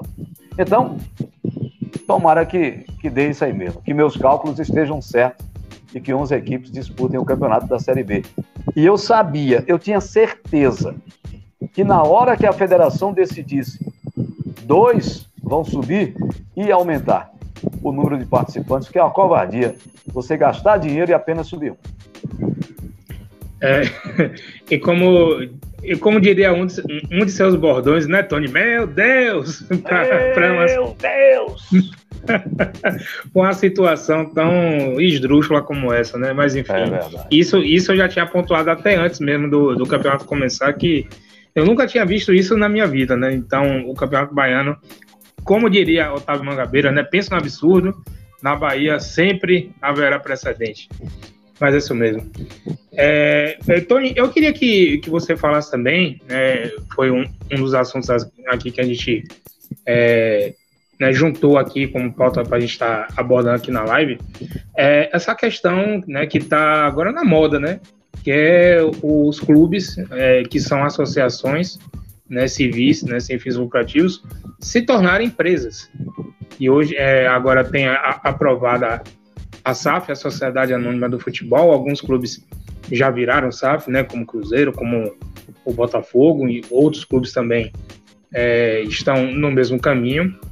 É, eu não vejo isso entrando ainda muito em debate no Vitória, mas vejo muito no Bahia, tanto é que já foi formada até uma comissão dentro do Conselho Deliberativo para estar tá estudando sobre o assunto. É, sei de algumas coisas aí de bastidores que a coisa está muito bem encaminhada, mas muito mesmo, e que, e que possa ser, né, muita gente considera que possa ser um, um, um, um trampolim aí para Belintani sair é, das críticas e, e, e, se transformar em empresa. Acredito também que tem muito torcedor do Bahia embarcando na onda de, de querer que o Bahia vire empresa, é, achando que com isso o Belintani vai sair do Bahia. E eu já dou um spoiler aqui: não, não vai sair do Bahia. Se o Bahia virar SAF, nem, nem bote seu cavalo na chuva. Belintani não vai sair, ele vai permanecer, até porque numa, numa numa futura SAF, ele, ele teria uma cadeira ali, pelo menos no conselho de administração dessa, dessa né, hipotética SAF do Bahia. E aí eu queria que você né, comentasse um pouco sobre esse assunto e se você acha que o Bahia é um clube que hoje está né, tá passando por um, um momento muito ruim e que, que, você acha que é a saída para o Bahia atualmente é, deixar de ser associação civil para virar Sociedade Anônima de Futebol. Opa, esse assunto é massa. Até porque virou uma onda, né? E o, o Brasil é cheio de onda. O Brasil tem onda de técnicos e fora. O Brasil é cheio de onda. Mas que bom, né? Que está sempre movimentando. É, e às vezes eu, eu escuto aqui, o pessoal sempre usa muito essa frase. Tem que fazer isso, daqui um dia vai virar um Ipiranga. Eu acho até uma falta de respeito com esse grande clube, né? É, vai virar um Galícia, também o pessoal tem isso que são clubes que estão, existem, mas não estão. Existem só no papel, né? não estão disputando nada. E quando surgiu o SAF, eu até brinco lá na Rádio Sociedade, que lá em Pernambuco tem um SAF que é famoso, que é Sistema de Apoio Funerário, chama-se SAF. E que isso não seja, né? Não seja relacionado ao futebol, essa questão de né, virar um fúnebre, uma coisa assim. Uma coisa meu Deus! Ah, meu Deus, sai disso. Porque é o seguinte, cara, no meio da onda, o, o, o, cuidado que você tem, ainda mais quando você tem um clube com a massa, uma nação como é o Bahia, você tem que ter muito cuidado para tomar esse tipo de decisão. É por isso que eu, eu acho que vai, acho não, vai acontecer. Mas o torcedor não se empolgue que eu entendo que isso ainda vai durar alguns meses. Até porque não é a mesma coisa de você ir num supermercado e pegar um, um macarrão. Você vai lá e compra, está na prateleira. Não pode ser assim. Tem que ser muito bem estudado. Ah, Tony, mas espera aí, o Botafogo foi rápido. O Vasco foi rápido, entendo. Talvez sofram no futuro ou não. Mas no caso do Bahia, tem todo um agravante. Começa com aquele negócio do opportunity, né, que tem que ser resolvido. É, quem vai investir? O empresário que investe, ele vai querer alguma coisa em retorno. É um direito que ele tem. É porque é o seguinte, o torcedor, quando surgiu o grupo City, né? Tinha gente até que, até que dizia, torcedor, ah, o Manchester City está comprando o Bahia, né? Aí já começa a vislumbrar um time super poderoso que vai enfrentar qualquer um e vai botar para cima e vai para dentro e ninguém segure mais o Bahia. Não é bem assim a situação. Ontem eu vi o Botafogo tomar 5 a 2 da Portuguesa, lá em São Paulo. Tô vendo o Vasco aí cambaleando. Ganha um jogo aqui, perde outro ali. Os caras só vão investir no momento certo. Mas eu não vejo uma outra saída para o Bahia, por exemplo. Não vejo, cara. É por isso que eu, eu digo que isso vai acontecer. Mas eu não quero alimentar na cabeça do torcedor que daqui a 15 dias o Bahia estará com um novo comando e que vai trazer De Bruyne, e que vai trazer Pogba, não é bem por aí. Os caras não vão fazer isso. Agora, quando o cara faz um investimento desse, para ter o retorno e a massa, a torcida que ele sabe que o Bahia tem, que o cara estuda tudo, né? Ele vai querer botar um time legal, primeiro para subir para a Série A. Isso aí são pontos positivos. Como eu acho, no meu pensamento, que se isso acontecer vai ser de junho em diante. Olhe que eu estou apenas me baseando nas informações. Você tem, Gabriel, as suas informações, a gente tem algumas também, talvez não sejam tão precisas como a sua, mas pelo que eu vi até agora, acho que lá para o mês de junho é que nós teremos uma definição sobre essa possibilidade, até porque existem coisas pendentes que precisam ser resolvidas na equipe do Bahia. E estou com você, cara.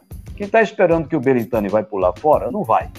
Até porque, estatutariamente, né, ele foi eleito por votos, fica até 2023. Mas no futebol, ele estará fora. Que é a parte principal que o torcedor quer. É que alguém venha gerir esse futebol e que volte a trazer alegria para o torcedor do Bahia. Mas eu, eu sinceramente acho que só depois de junho é que a gente vai ter uma coisa mais clara. Mas você pode me ajudar, Gabriel. De repente você tem uma novidade aí. Vá lá, jogue no ar. Não, assim, Tony, é, eu, né, todo mundo que acompanha aqui a live sabe que eu, eu já fui conselheiro do clube, ainda faço parte de, de, de, um dos grupos políticos, né, inclusive um dos grupos de, de oposição, né, que é, o, que é o Bahia de Todos e Todas, né, sou um dos coordenadores do grupo, e, assim, já tivemos live aqui com, com o Leandro Fernandes, que estava aqui no, no nosso chat aqui, né, Leandro é um cara que vem vem estudando muito sobre o, o assunto, né, sobre a sociedade anônima de futebol. É, e Leandro é de, de uma opinião que, que, que, converge com a minha, que é de estar tá com o pé atrás, né, né quanto à SAF. É, existem modelos, né, mundo afora aí, e muito interessante, né, de, de, de empresa. Ele tá, tá falando aqui no chat que ele ainda tá assistindo a live, ele tá ligado. É, existem vários modelos aí mundo afora, principalmente na Alemanha, onde é, a, os clubes empresa na Alemanha, é, a associação ainda fica com o, o controle majoritário né, das ações. O Bayern de Munique, por exemplo, o Bayern de Munique, a associação ainda é dona de 75%, né, e os outros 25% são ali né, né, rateados entre Audi, Adidas e tem mais outra empresa que é lá, lá local, lá da Alemanha. Então, num, num modelo assim, nesse estilo, eu até acharia interessante, né? Estar se transformando em empresa, em, em, em sociedade anônima do futebol, no caso aqui do Brasil. Só que o, Bahia, o próprio Bahia tem um exemplo, né, dentro, dentro de casa que já aconteceu com o Bahia, lá no final dos anos 90 início dos anos 2000, que não foi nada interessante para o Bahia naquele momento. Aí tem muita gente, ah, mas é uma lei nova, né? Tem algumas coisas diferentes. E quem leu a lei e quem é, viveu aquela época do Bahia SA, né, o famoso Baza, é, você percebe que tem pouquíssima diferença dessa lei nova da, da SAF para o que o Bahia viveu lá atrás, no final dos anos 90, com o Bahia SA, onde é, o Banco Oportunity ele chegou, pagou a dívida do Bahia, botou 6 milhões aí para contratar jogador, 6 milhões de reais em 98 era dinheiro para cacete, é. né? O Bahia acabou fazendo um, um, um time, trouxe Jean de volta, é, tinha tinha Clebson e Fabão, que eram da base ali, né, já no time titular, trouxe Branco, lateral esquerdo, trouxe Marquinhos, trouxe Fábio Baiano, trouxe o Wesley do Vitória de volta para o Bahia. O Wesley era do Vitória e veio de volta para o Bahia no ano seguinte. É, enfim, fez um super time. Era um time é, no papel para subir com o pé nas costas da Série B para a Série A, que o Bahia tinha sido rebaixado em 97. Inclusive, Tony Bahia foi rebaixado no dia do meu aniversário de 12 anos. 8 é. de novembro de 97, eu estava lá na Ponte Nova, Bahia Juventude, o jogo que o William Ander chora, até Zé chega, eu estava lá, chorando junto com o William Ander, por sinal. E aí era um time para subir com o pé nas costas. Foi o time que ganhou o Campeonato Baiano depois de depois de quatro anos, né? Que o Bahia tinha sido campeão com o gol de Rodinei em 94, depois só voltou a ser campeão exatamente em 98. E foi um time que ganhou os dois turnos do Campeonato Baiano contra o Vitória e os dois turnos dentro do Barradão. Né? Venceu o primeiro turno, venceu o segundo turno, nem precisou de final e foi o campeão baiano. E todo mundo já imaginava, pô, o Bahia vai subir com o pé nas costas. E naquela época ainda tinha o Fluminense do Rio, que estava na Série B, né, junto com o Bahia, que tinha caído junto com o Bahia em 97. E não foi assim. Chegou na Série B, meu irmão. Veio o Ceará, veio o Americano de Campos, veio o 15 Piracicaba, foi um misancênio e o Bahia, por muito pouco, não caiu para a Série C já naquele ano, já em 98. O Campeonato da Série B naquela época tinha é, um, um, regulamento muito diferente do que é hoje o, o, o, de pontos corridos, onde o Bahia ficou exatamente no limbo do grupo, né? Porque eram seis, os quatro primeiros classificavam, o quinto não ia para lugar nenhum e o último colocado cairia para a Série C. O Bahia foi exatamente o quinto colocado. Enfim, são histórias daquele Bahia SA e que depois né, resultaram. É, o Bahia arquitetou uma virada de mesa para subir ali de 99 para 2000, teve a Copa de Avelange, é, teve o rebaixamento para a Série B, depois o rebaixamento para a Série C, e o Bahia até hoje paga dívidas daquela gestão desastrosa do Bahia SA, junto com o Banco Portunte, aí assim, é, aí aparece Daniel Dantas, enfim, é, um, um, um, espiral de merda, como fala Cássio Cardoso, que a, o, o, clube paga até hoje, né? Está tramitando aí na justiça a, a, ação do Banco Opportunity, enfim, tem, tem coisas ainda da, da, da, da BWA, né? Que era a antiga fabricante, né? Que, que, que confeccionava os ingressos da Fonte Nova. Enfim, é muita coisa, é muita coisa mesmo, que faz com que eu, Leandro e algumas outras pessoas fiquem muito com o pé atrás nessa história do Bahia se transformar novamente em empresa. E outra, o Bahia hoje está na segunda divisão. O Bahia hoje, infelizmente, está com um, um, valuation, né, que é o valor de mercado baixo, né, por conta dessa situação, um endividamento de quase 300 milhões de reais. Né, e o endividamento que na, nessa gestão de Belintani aumentou significativamente. Ele aumentou as receitas, aumentou né, né, né, projeção de orçamento, mas também aumentou a despesa, né? E com o rebaixamento para a segunda divisão, aí que a diferença se acentuou mais ainda. Hoje mesmo surgiu a notícia que Rossi entrou na justiça para requerer é. direitos de imagem, né? Que ele não diz, diz não ter recebido entre 2020 e 2021. Então é aquela coisa, né, bicha? É, quem viveu aquela época do Bahia SA eu entendo perfeitamente que fica com o pé atrás. Eu e Leandro somos dessa opinião. a grande maioria está indo muito na onda, está embarcando muito na onda, que vai chegar um shake árabe aqui com aquela burca e vai despejar o caminhão de dinheiro, como você falou, Tony. Vai vir De Bruyne, vai vir Mares, vai vir Gabriel Jesus e pronto, Bahia vai ganhar tudo. E não é assim, a gente sabe que não, não é, é assim. É, é, é, bem diferente até. Teve a história do Grupo City, que, sinceramente, uns falaram que existiu proposta, outros falaram que foi só um, um, um boato, outros falaram que não passou de uma consulta, não sei. Mas, enfim, digamos que tenha tido alguma coisa, né? O Grupo City, né, para quem não conhece, é, é, tem várias equipes aí espalhadas pelo mundo. Tem equipe no Japão, na Índia, é, tem Unidos. equipes que Estados Unidos, né, que ele é o dono né, do New York City. Inclusive, eu assisti ontem um jogo estava passando na TV fechada. Né, assisto muito por conta de, de, de Thiago Andrade, né, que era do Bahia, e foi para lá. Inclusive, foi campeão, é o, é o atual campeão, depois de muito tempo.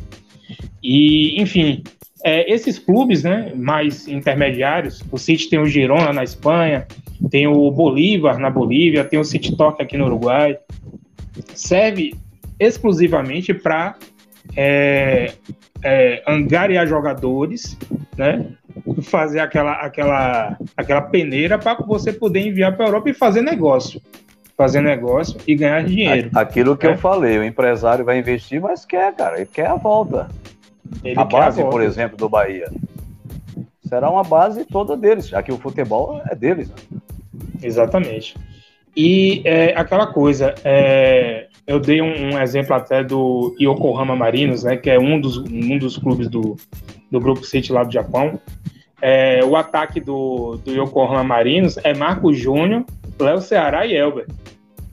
É só para a gente ter um, uma onda, noção né? de como é. é. Imagine aí você. Que poderia muito bem ser um ataque do Bahia para a Série B, por exemplo, né? Opa. Mas é, tá lá no Yokohama do Japão. E, e, e assim, é, não é o que as pessoas imaginam que vai acontecer com o Bahia virando empresa, né? As pessoas acham que vai ter dinheiro pra caramba, que vai montar um super time, que vai né, ganhar tudo. Não é assim que acontece com o Grupo City. Né? E num momento, exemplo... num momento como esse, que você falou que o time está em baixa, né, tem gente que aproveita, né? Ah, é você, claro. tem, você, tem, um carro, você tem um carro para vender, um carro legal. O cara sabe que você está vendendo porque você está apertado. O cara vai lá e desvaloriza seu carro e você está tão apertado de um jeito que vende. Então é, é, é, mais um cuidado que tem que se ter. Por isso que eu acho que, pessoal, eu, eu entendo vocês estão chateados, entendo, torcedores do Bahia, mas ó, olha aí o que o Gabriel falou, calma, você já tem um exemplo, calma. A, a, essa comissão que vai durar 180 dias, 180 dias dá seis meses, né? Fez semestre 18, é isso mesmo. É, é, é um período, é por isso que eu acho que até junho vai ter muita discussão, muita coisa, porque não pode também chegar e pegar um time do tamanho que é, a grandeza que é o Bahia e dar de mãos beijadas, né? Exato. E outra, Tony, ainda tem é, a questão da, da associação, né? Hoje, é, o Bahia é um clube que já chegou a ter 45 mil sócios lá em 2019. É, é, um, é, um, é um quadro associativo que tem eleição né, para presidente para conselho de 13 3 anos. E com o clube empresa, eu acho que isso daí ficaria muito em segundo plano. Né? Não existiria mais isso existiria o dono lá, né, e as pessoas que, que, que porventura, é, se o Bahia né, se transformar em SAF, vão virar sócios da SAF, um mero sócio torcedor, não vai ter mais voz ativa, né, então, não vai ter agora, mais... Agora, agora você chegou num ponto que eu ia tocar, estava me preparando para isso, a questão da identidade do clube, quando ele, quando ele é, é vendido dessa forma, a identidade, que aquela questão que você tem aquela identidade. Aí você colocou os sócios no meio. Né? O Bahia passará a ser um clube que terá uma identidade diferente. Eu, eu quero chegar nessa palavra, identidade, porque quando os caras tentaram fundar a Superliga lá na Europa, aquilo foi rapidinho abaixo, até por reações de torcedores. Teve manifestações e tudo mais, porque os caras começaram a tomar decisões como o time, como se o time fosse só deles. Então, aquela identidade que você tinha, isso é um. Foi bom você tocar nesse assunto dos sócios, é um caso também que tem que ser muito bem estudado e pensado. Porque o torcedor do Bahia, ele, ele tem um diferencial muito grande. E, e, por exemplo, se a bola continuar sem entrar, mesmo com a empresa espetacular, maravilhosa, e aí vai começar a devolver o meu Bahia, não é bem assim não, gente. Então é, é, tem que ser uma coisa muito bem estudada.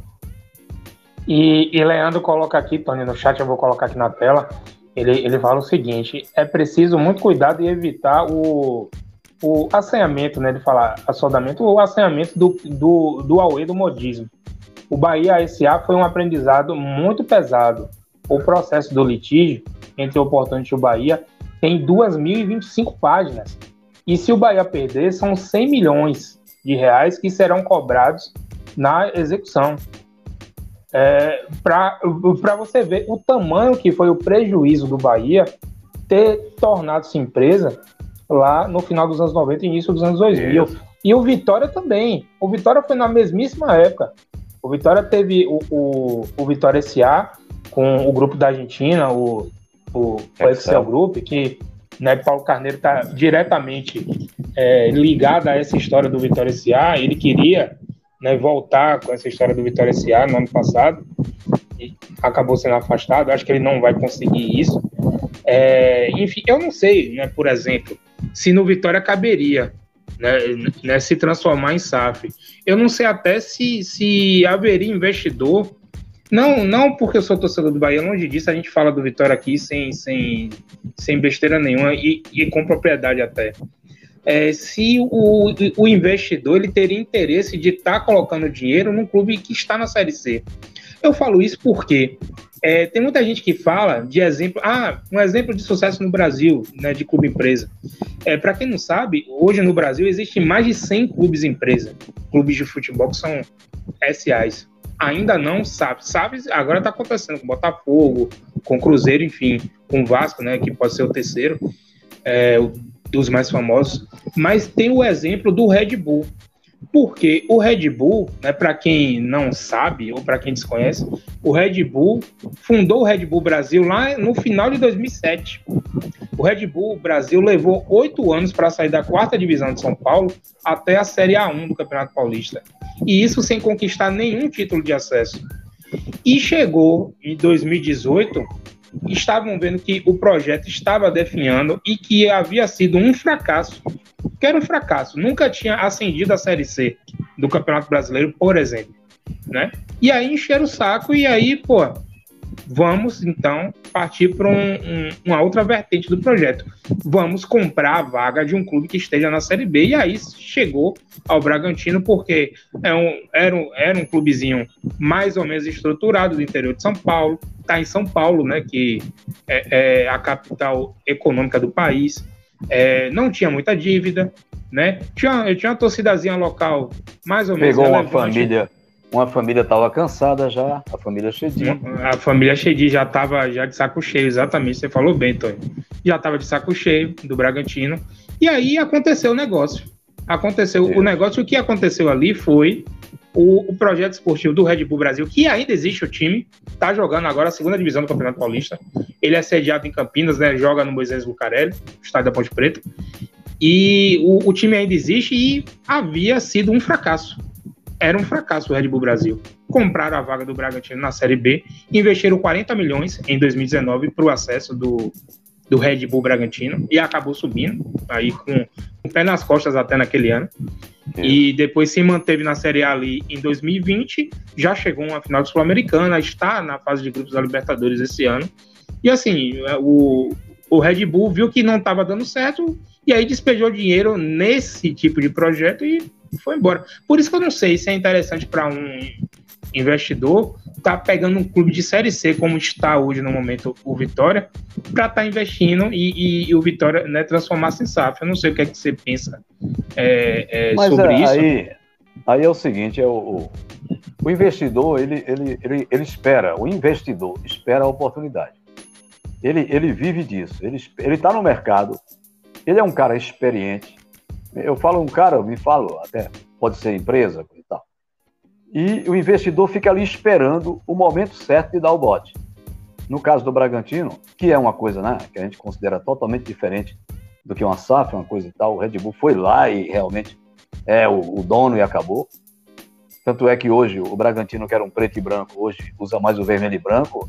É, é um direito que eles têm, eles chegam a, mudar até isso, a questão da identidade, né? Acabou aquele Bragantino com aquela camisa no tempo de Luxemburgo que chamava atenção.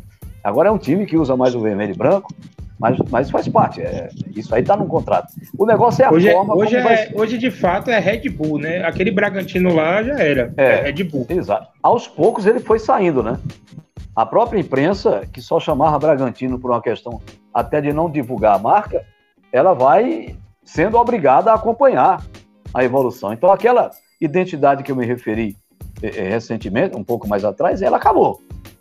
Ela acabou do torcedor do Braga, a galera que gostava de comer a linguiça, aquelas coisas. Eu já fiz vários jogos no, no Nabi Abichedi e, e via como é que era o torcedor, que ele era realmente apaixonado pelo Bragantino. Até ele, com, as, com, com os resultados que foram acontecendo, ele foi se acalmando e esquecendo realmente o velho e bom Bragantino. E é Red Bull e acabou. Então a identidade mudou. O que era aquela paixão passou a ser agora por um outro time. Então, o negócio é o que, que vai aparecer no contrato.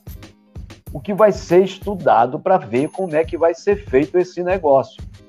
Para depois não acontecer arrependimento e o Bahia pagar o que paga até hoje. Com esse exemplo que você falou aí do Baza, do Bahia SA. É, aquilo, aquilo para torce, muitos torcedores que estão animados com essa mudança, que não querem mais é, é, ser chacota, não querem mais ser gozados, querem um time forte, porque o nosso time é time que tem que, como diz o Binha de São Caetano, não chegando a tanto, mas tem que partir para cima, tem que ser melhor do que esse, que aquele.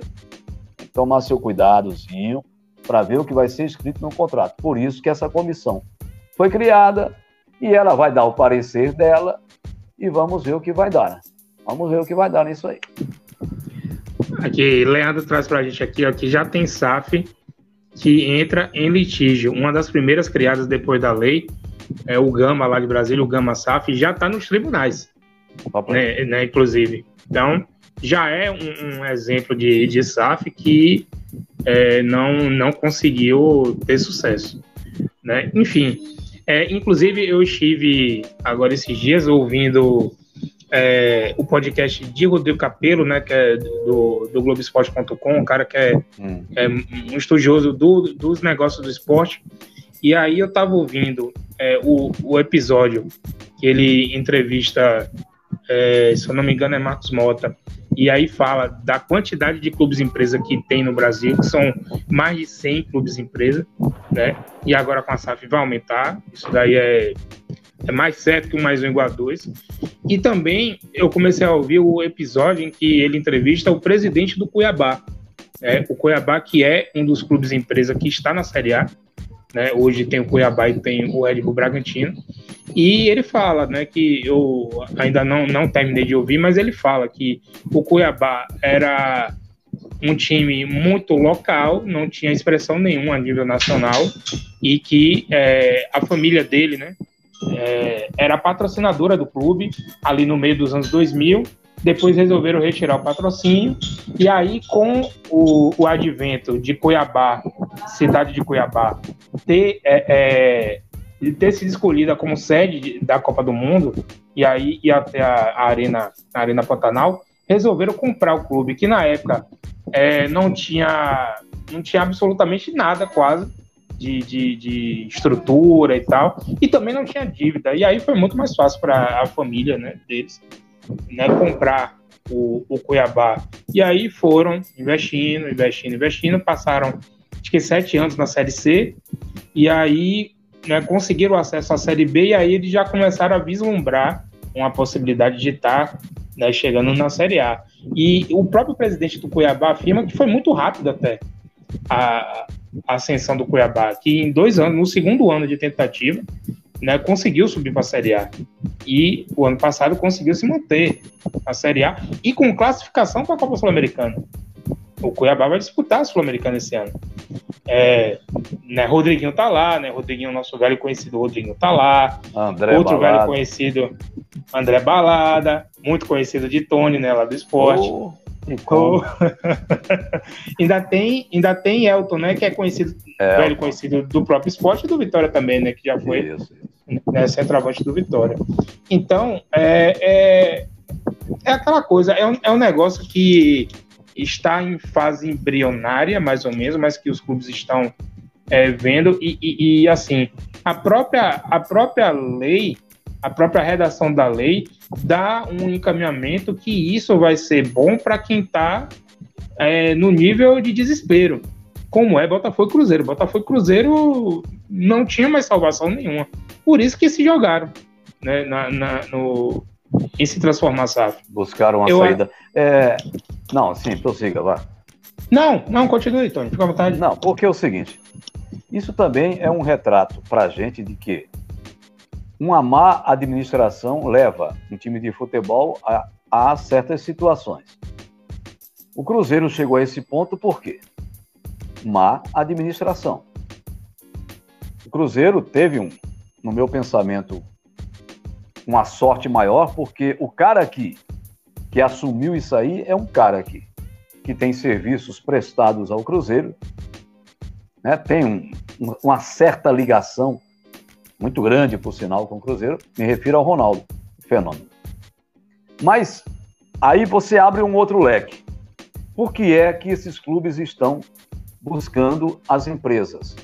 E as empresas estão vendo que vale a pena entrar nesse mercado, justamente porque os clubes foram maus, foram, tiveram administrações péssimas, horrorosas, que transformaram grandes clubes em clubes mais ou menos e até às vezes de menor expressão do que já eh, demonstravam ser antigamente. Mas por outro lado, nós temos equipes que bem administradas estão dando aquele retorno à tranquilidade. Eu quero chegar ao momento que vive o futebol cearense. Que eu tenho que buscar esse exemplo, porque é um exemplo que está mais próximo da gente, do futebol nordestino. Ah, Tony, mas isso é um modismo. Falaram isso para mim. Você vai ver se esse ano eles não vão fazer campanhas ruins. Quer dizer, parece que fica torcendo para que realmente a coisa dê uma queda lá. Mas enquanto a gente vê uma saída para clubes que tiveram administradores ruins e quebraram, nós temos um outro lado que mostra equipes bem administradas que dão um retorno dentro e fora de campo. Então tem essa essa batalha que vai acontecer, mas realmente quem recorre a isso é porque está numa pindaíba, parece que não vê mais solução. E aqui eu me refiro ao Bahia, que há poucos anos atrás tinha uma administração que era cantada em versos e prosas em todo o Brasil. Era uma administração né, que, meu Deus do céu, com as ações fora das quatro linhas, cresceu, chamou a atenção, mas esqueceu o principal, que é quando você tem um clube de massa como é o Bahia, qualquer time quer ganhar, mas principalmente o Bahia tem uma coisa que tem que funcionar, que é do vestiário para as quatro linhas. Isso tem que funcionar, senão não anda. O que eu, a minha preocupação é essa, é que na hora do desespero, né, qual ser humano que não já fez isso? Na hora de um desespero, se apegou a uma coisa e depois se arrependeu. Então, que isso não aconteça com o Bahia. E, e ontem, é, Tony, né, saiu uma, uma notícia no, no site do Globo que o atual campeão brasileiro, atual campeão da Copa do Brasil e atual campeão da Supercopa do Brasil, Atlético Mineiro, também pode virar SAF. É, agora também, muito por conta, eu não sei é, até que ponto isso, isso, isso seria bom para o Atlético Mineiro. É, o Atlético Mineiro que já ultrapassou mais de um bilhão de dívidas, mas tem ali um mecenas, né, que é, que é Rubens Meni, que despeja dinheiro né, para o Atlético Mineiro, tem algumas, algumas questões ligadas ao Atlético sobre perdão de dívida e tal. E o Atlético está para inaugurar um estádio lá, lá em Belo Horizonte, a, a Arena MRV, que vai ter um shopping também, que é tudo, né, vai ser tudo né, do Atlético, inclusive. E aí surgiu ontem essa notícia que eu acho que está muito mais ligado com a dívida atual que o Atlético Mineiro tem do que com um, um cenário de terra arrasada como é no, no corrimão do Atlético Cruzeiro, né? Como você falou aí, é, né, citando o Ronaldo Fenômeno. Então, é, né, falaram aqui, aqui que isso de, da SAF só servir para clube que está quebrado, mas o Atlético Mineiro é um clube com mais de um bilhão de dívidas. Então, apesar de ser campeão, né, campeão brasileiro da Copa do Brasil, tem uma dívida muito grande, muito. Pô, você ter um bilhão de dívida, um bilhão de reais em dívida é muita coisa. E essa era a SAF mais, mais, mais propensa a acontecer e que não estava se falando muito. Né? Só se falava de Botafogo e de Cruzeiro. Mas, enfim, eu queria, eu queria falar com você, Tony, também. Tony, que é torcedor do, do esporte, do Esporte Clube do Recife. Isso. E, e SAF no esporte, Tony, você acha que caberia? Eu estou vendo a conversa lá, a conversa está rolando em relação a isso. Né? Existe uma proposta, aquele negócio, na hora já aparece alguém que fez uma proposta. Rapaz, eu acho que cabe. Eu acho que cabe. Caberia sim. Caía muito bem. Eu não iria achar ruim. A minha preocupação é só a forma como, como é feita, né? É você não deixar que um aproveitador, porque nesse momento existem pessoas sérias, né, que, que têm um pensamento voltado para viu que aquele mercado é bom e quer entrar, né? E tem os aproveitadores. O mercado é bom, mas eu estou pegando esse aqui que está desesperado. Então é mais fácil fazer negócio com ele. Mas eu, eu, eu não me colocaria contrário, não, a um ASAF no esporte. Eu acho que é outro time que sofreu pra caramba com administradores que eu vou te contar, viu, velho? Eu acho que uma eu... seria muito bem-vinda. Como eu acho que é bem-vinda no Bahia, mas não, não, pode, não vai ser da forma que o torcedor quer, não, gente. Achando que, pá, pronto, acabou, resolveu todos os problemas. Não é por aí. Exato. E lá em Pernambuco, Tony, eu ouvi também, né? Ouvi até o podcast lá de Pernambuco, do Globoesporte.com, que teve participação de Rodrigo Capelo, que o Santa Cruz está saindo na frente nesse, nessa conversa sobre SAF lá em Pernambuco. Né, o Santa Cruz, o Santinha, que mais uma vez vai disputar a Série D, e aí é um, um clube em estado já, já quase que, que, que pré-limitar, né? Lá em Pernambuco. É, meu irmão, é, é outro também que está numa situação, viu? Que tem um Arruda que várias vezes já foi para ser penhorado e conseguiram não, não deixar que isso aconteça. É uma situação. Ó, observe aí a, a linha do, do, dos empresários, né? Eles vão buscar, por exemplo, o Santa Cruz é um time que vive tudo isso, mas é um time de massa, né? De uma torcida que realmente tem uma cara muito parecida com a torcida do Bahia, aquela torcida apaixonada pelo time, que joga junto com o time. Então, eu acho que o, a visão do empresário está sendo essa aí. E o Santa é um time que realmente vive uma pendenga daquela. É, agora, agora, Tony, nessa reta final agora de live, né, a gente chega a quase, a quase duas horas de live, eu queria saber é, de você, eu tenho uma curiosidade, né? Eu como fã né, do seu trabalho, fã do trabalho de todos os narradores né, de rádio, você, Fabrício Cunha, Silvio Mendes, Pedito, enfim. É, assim, eu queria que você falasse é, um pouco sobre assim é, grandes jogos marcantes, né, que, que você narrou. Você pode falar do Bahia, do Vitória ou de outro time, né? Pode ser do, do esporte, que eu tenho certeza que você já fez grandes jogos do esporte também. Inclusive sábado tem Bahia Esporte, né, aqui na Fonte Nova. É, e, e, assim, é, estádio, né? Se já aconteceu algum tipo de situação em estádio alguma situação de, de apuro, de apupos ali com, com o torcedor e tal. Eu queria que você contasse um pouco mais desse ambiente do, do, do narrador esportivo, do estádio, grandes jogos, enfim. Fica à vontade. É, eu já tive muitos jogos importantes. Eu citei o jogo da seleção brasileira de 86. Para mim, é um jogo importante. Né, quando eu vejo o Zico dizendo esse gol está entre os 10, eu, eu narrei esse gol. Eu não tenho áudio, eu não tenho. Que naquele tempo era gravador de rolo. Olha que já, já tenho é tempo nesse negócio. Com o maior prazer. Mas já fiz Brasil e, e Argentina no Mineirão, um jogão, eliminatórias, Copa América, vários jogos na Argentina. É, mas eu sou um cara que eu me preparei para essa, essa função. Né? É um dom, eu gosto de fazer isso, me dedico muito. A, a, a família sabe disso, a minha dedicação a, a essa função, a essa profissão. E eu sou um cara que, quando eu vou narrar, independente do jogo, lógico que existem aqueles jogos que você sente o clima, mas para mim é um jogo importante. Eu fiz uma final Santo Amaro e Cachoeira. O estádio de Santo Amaro lotado. Uma festa linda. A charanga bem pertinho, fazendo um barulho do jeito que eu gosto. Entendeu? É, para mim, é um grande jogo. Agora, já teve jogos importantes, por exemplo, 2008. Qual foi o último título nacional que o Nordeste conquistou? Copa do Brasil, de 2008. O esporte numa campanha espetacular. E a Rádio Sociedade me deu esse presente de narrar aquele jogo. Esporte Corinthians na Ilha do Retiro. Porque quando o Carlinhos Bala fez. É, é quando aconteceu aquele gol lá nos 3 a 1 em São Paulo, que o Carlinhos Bala mandou o recado, a galera caiu matando, né? E aí Sul e Sudeste não, não esperava outra coisa a não ser o Corinthians campeão.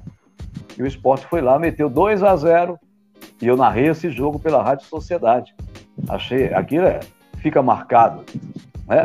Teve um jogo que me marcou muito: Bahia e Esporte. A final da Copa do Nordeste 2017. Acho que foi 17, foi. Você que é Bahia sabe muito bem, foi 17. Sim, e foi o, 17. O, atacante, que não está mais. Edgar Júnior. Baixinho. Edgar Júnior fez um gol que ele corta é, Durval e na saída do Magrão ele mete por cima. E aquela narração, a gente passou para o Edgar Júnior, o Marcos Valença, que era o, o repórter, eu dei a dica, velho, o Edgar tá perto de você, põe ele para ouvir o gol aí. E ele botou, o cara, pô, velho, eu tô arrepiado. Então, por que esse jogo é importante? Porque quando o Tony Silva vai narrar Bahia Esporte, existe um lado do torcedor que é esporte. Mas existe o principal de tudo, que é o profissional. Então, eu já ouvi muitas vezes, pô, bota torcedor, né, ouvinte, bota esse cara para narrar, o cara é esporte, coisa e tal. Então, esse gol, para mim, ele é importante, esse jogo, porque é o retrato do profissional. É o retrato do cara que escolheu essa profissão e se entrega totalmente a ela. Então, são jogos marcantes, importantes. E tem aquele do Fast Club, que é um negócio de cinema. Você coloca ô, no Google, Tony, Bahia e Fast, primeira... só aparece meu gol. É, a, a, primeira live que a gente fez em 2022 foi com o Charles. Charles, autor daquele gol contra o Fast. Sim, e ele exato. falou sobre você, que depois encontrou com você, né, depois né, da sua narração, Isso. e que teve até uma, uma, uma, história que você trocou os bordões né, com, com o bordão de Bom, Ranieri. Queria que você é explicasse essa história. Eu vou explicar, porque naquele ano era um jogo que eu conheci muitos torcedores do Bahia que já dava como um jogo perdido. Bahia não ia para lugar nenhum ali. Tanto é que não tinha muita gente na Fonte Nova. A verdade é essa, ninguém acreditava. E na Rádio Sociedade tinham três narradores: Silvio Mendes, Ranieri e Tony Silva, nessa ordem. Porque na Rádio Sociedade, nesse tempo, era assim: tinha o narrador número um, o número dois e o número três. Eu acho que isso deve acontecer até hoje, mas tem gente que não gosta disso. Mas vamos lá. Então, Silvio Mendes era o narrador principal, Ranieri e Tony Silva, que estava praticamente chegando. Eu cheguei em 2001. Eu estava ainda buscando né, meu espaço na, na crônica esportiva aqui em Salvador. E aí, na hora lá, não, não vou narrar, outro, não, não coisa e tal. Aí os caras disseram, bota Tony Silva para narrar. Só tem ele mesmo. E eu fui narrar o jogo, cara. E eu lembro que a Rádio Sociedade, ela fez cadeia com a, uma rádio de Rio Branco, porque lá estava jogando Rio Branco e ABC, o ABC com time reserva. Eu não esperava, ninguém esperava que o Bahia fosse conseguir o que aconteceu. E aí, uma pressão forte, velho. O árbitro me dá seis minutos. E eu doido que acontecesse o gol, porque a gente fica na história, né? É importante profissionalmente. E aí o Bahia, numa pressão retada, ela vem Carlos Alberto pela direita, mete na área, eu falo, passo, Moré! E aí Charles aparece. E foi a pressão tão grande que eu nem vi nem Charles tocando pro gol. E na hora eu estava mudando o meu jeito de, de gritar o gol. Porque quando eu cheguei aqui eu gritava estopa. Eu lembro do estopa. Mas, eu lembro do estopa, que tem toda uma história quando eu jogava futebol, que a minha mãe comprava oh, sacos, eu lembro sacos do estopa, de estopa de açúcar. Ah. Eu lembro do estopa naquele jogo Bahia e Atlético Mineiro no campeonato de 2001 que Nonato ah. dá um boy de cuia em Marcelo de Jean. Se eu não me engano, foi você, não foi? Que foi eu, fez um jogo? golaço. Pronto. Houve quatro estopa, estopa, eu lembro daquele jogo. Exatamente. E aí disseram, não, rapaz, estopa não vai pegar, vamos, vamos mudar isso aí, Tony, coisa e tal. Ranieri tem a e dali, dali, né? O Ranieri tem esse I. E aí, conversando, tem até um técnico lá na, na rádio chamado Celso Trindade, que foi importante nessa decisão. E aí ficou, e que beleza! Só que naquele jogo foi o lançamento, foi a mudança. E na hora do I, que o meu tom de voz tem muito, é muito parecido com o do meu irmão, René Alves, e a culpa é dele, porque foi ele que me imitou, porque ele veio depois de mim, ele é o caçula. E aí, cara, na hora do I, naquela pressão sair, dali, dali.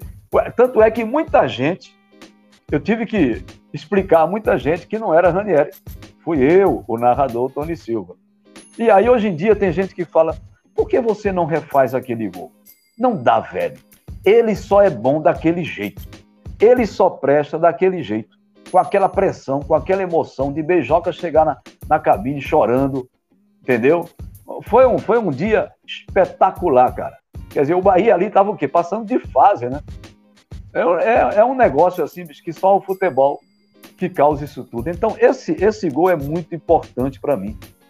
Ele está marcado na minha mente, porque até no, no, no lançamento do filme, que eu estava lá de fininho, ninguém me conhecia muito, estava chegando ainda.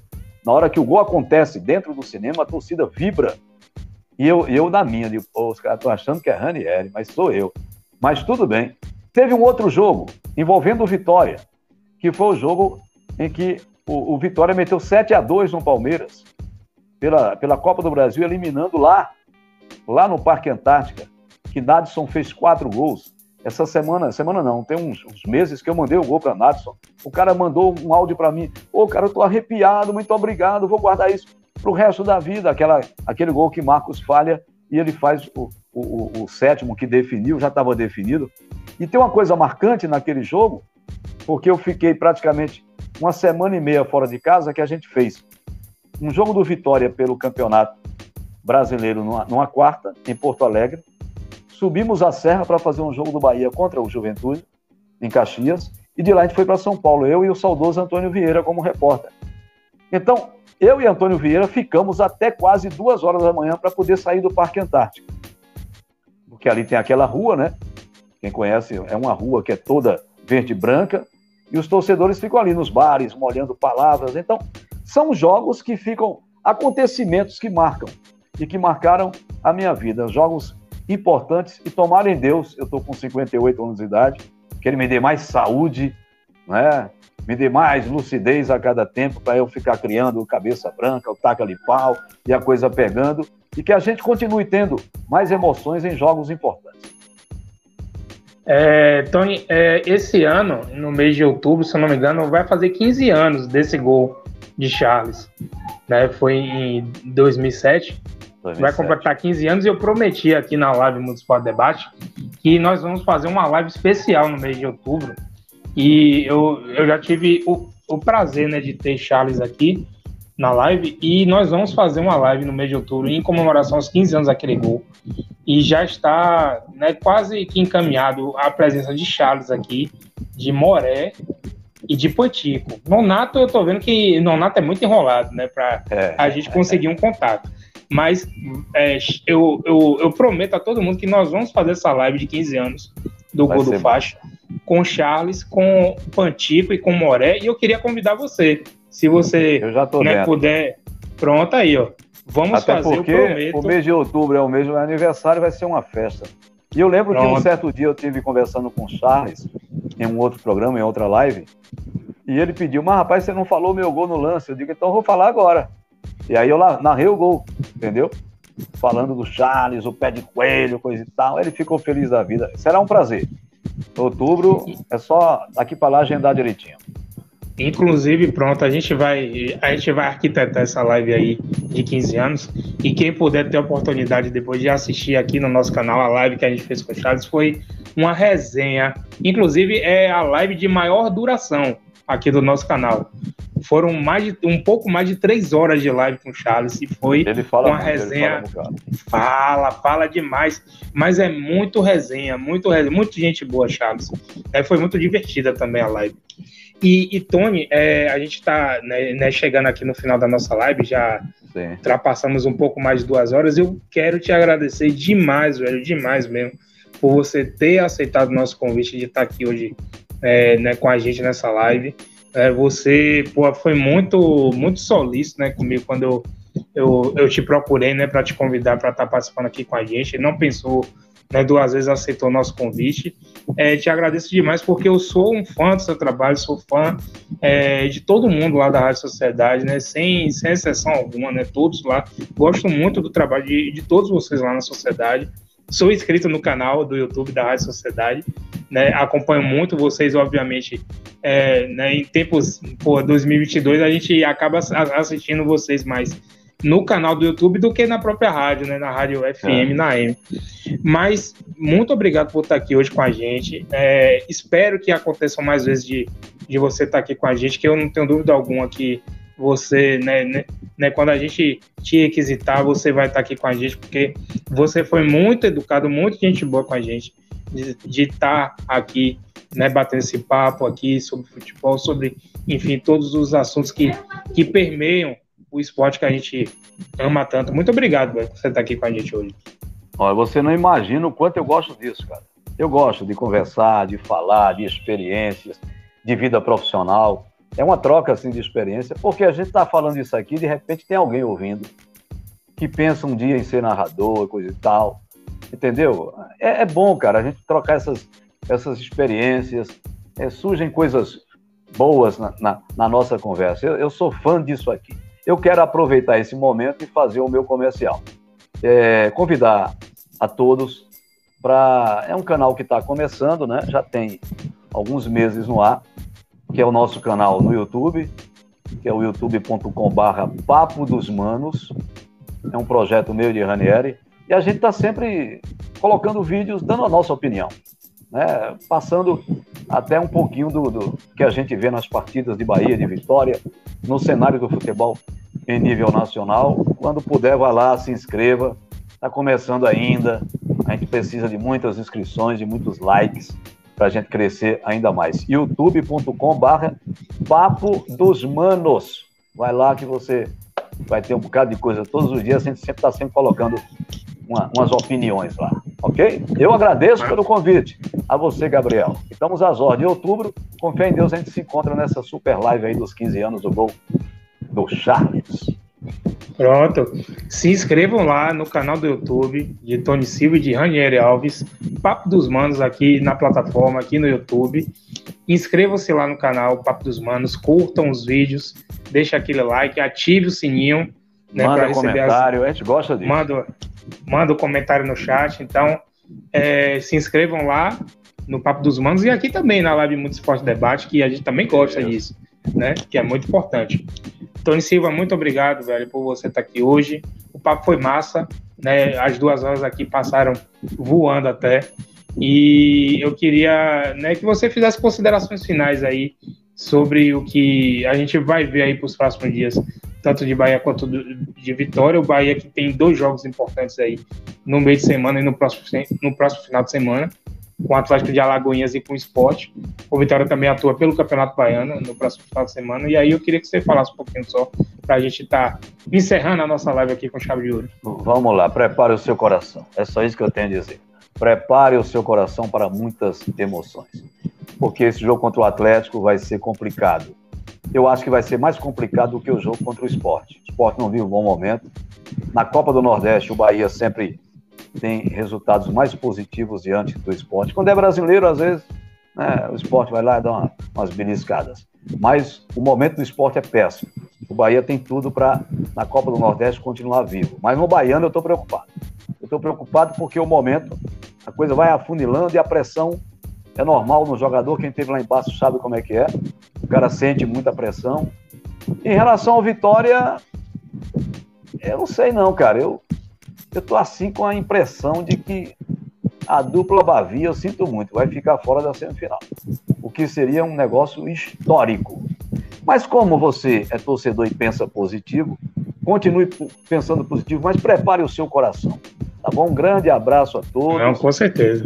Um prazer estar com vocês e, e vamos acompanhar, né? Os jogos daqui para frente, o que é que vai dar. Beleza, Tony. Muito obrigado a todos daí que nos assistiram. Obrigado a todos também que participaram aqui do chat.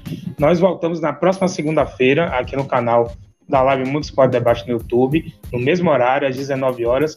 E na próxima segunda-feira vamos receber mais uma grande figura do Rádio Esportivo da Bahia, que é Manuel Pititinga Nascimento, que é setorista do Bahia pela Rádio Transamérica. Vai estar aqui conosco na próxima segunda-feira. Ele, que era para estar há duas semanas atrás, acabou tendo uma gripe que atrapalhou um pouquinho a vida dele, mas aí a gente já aceitou.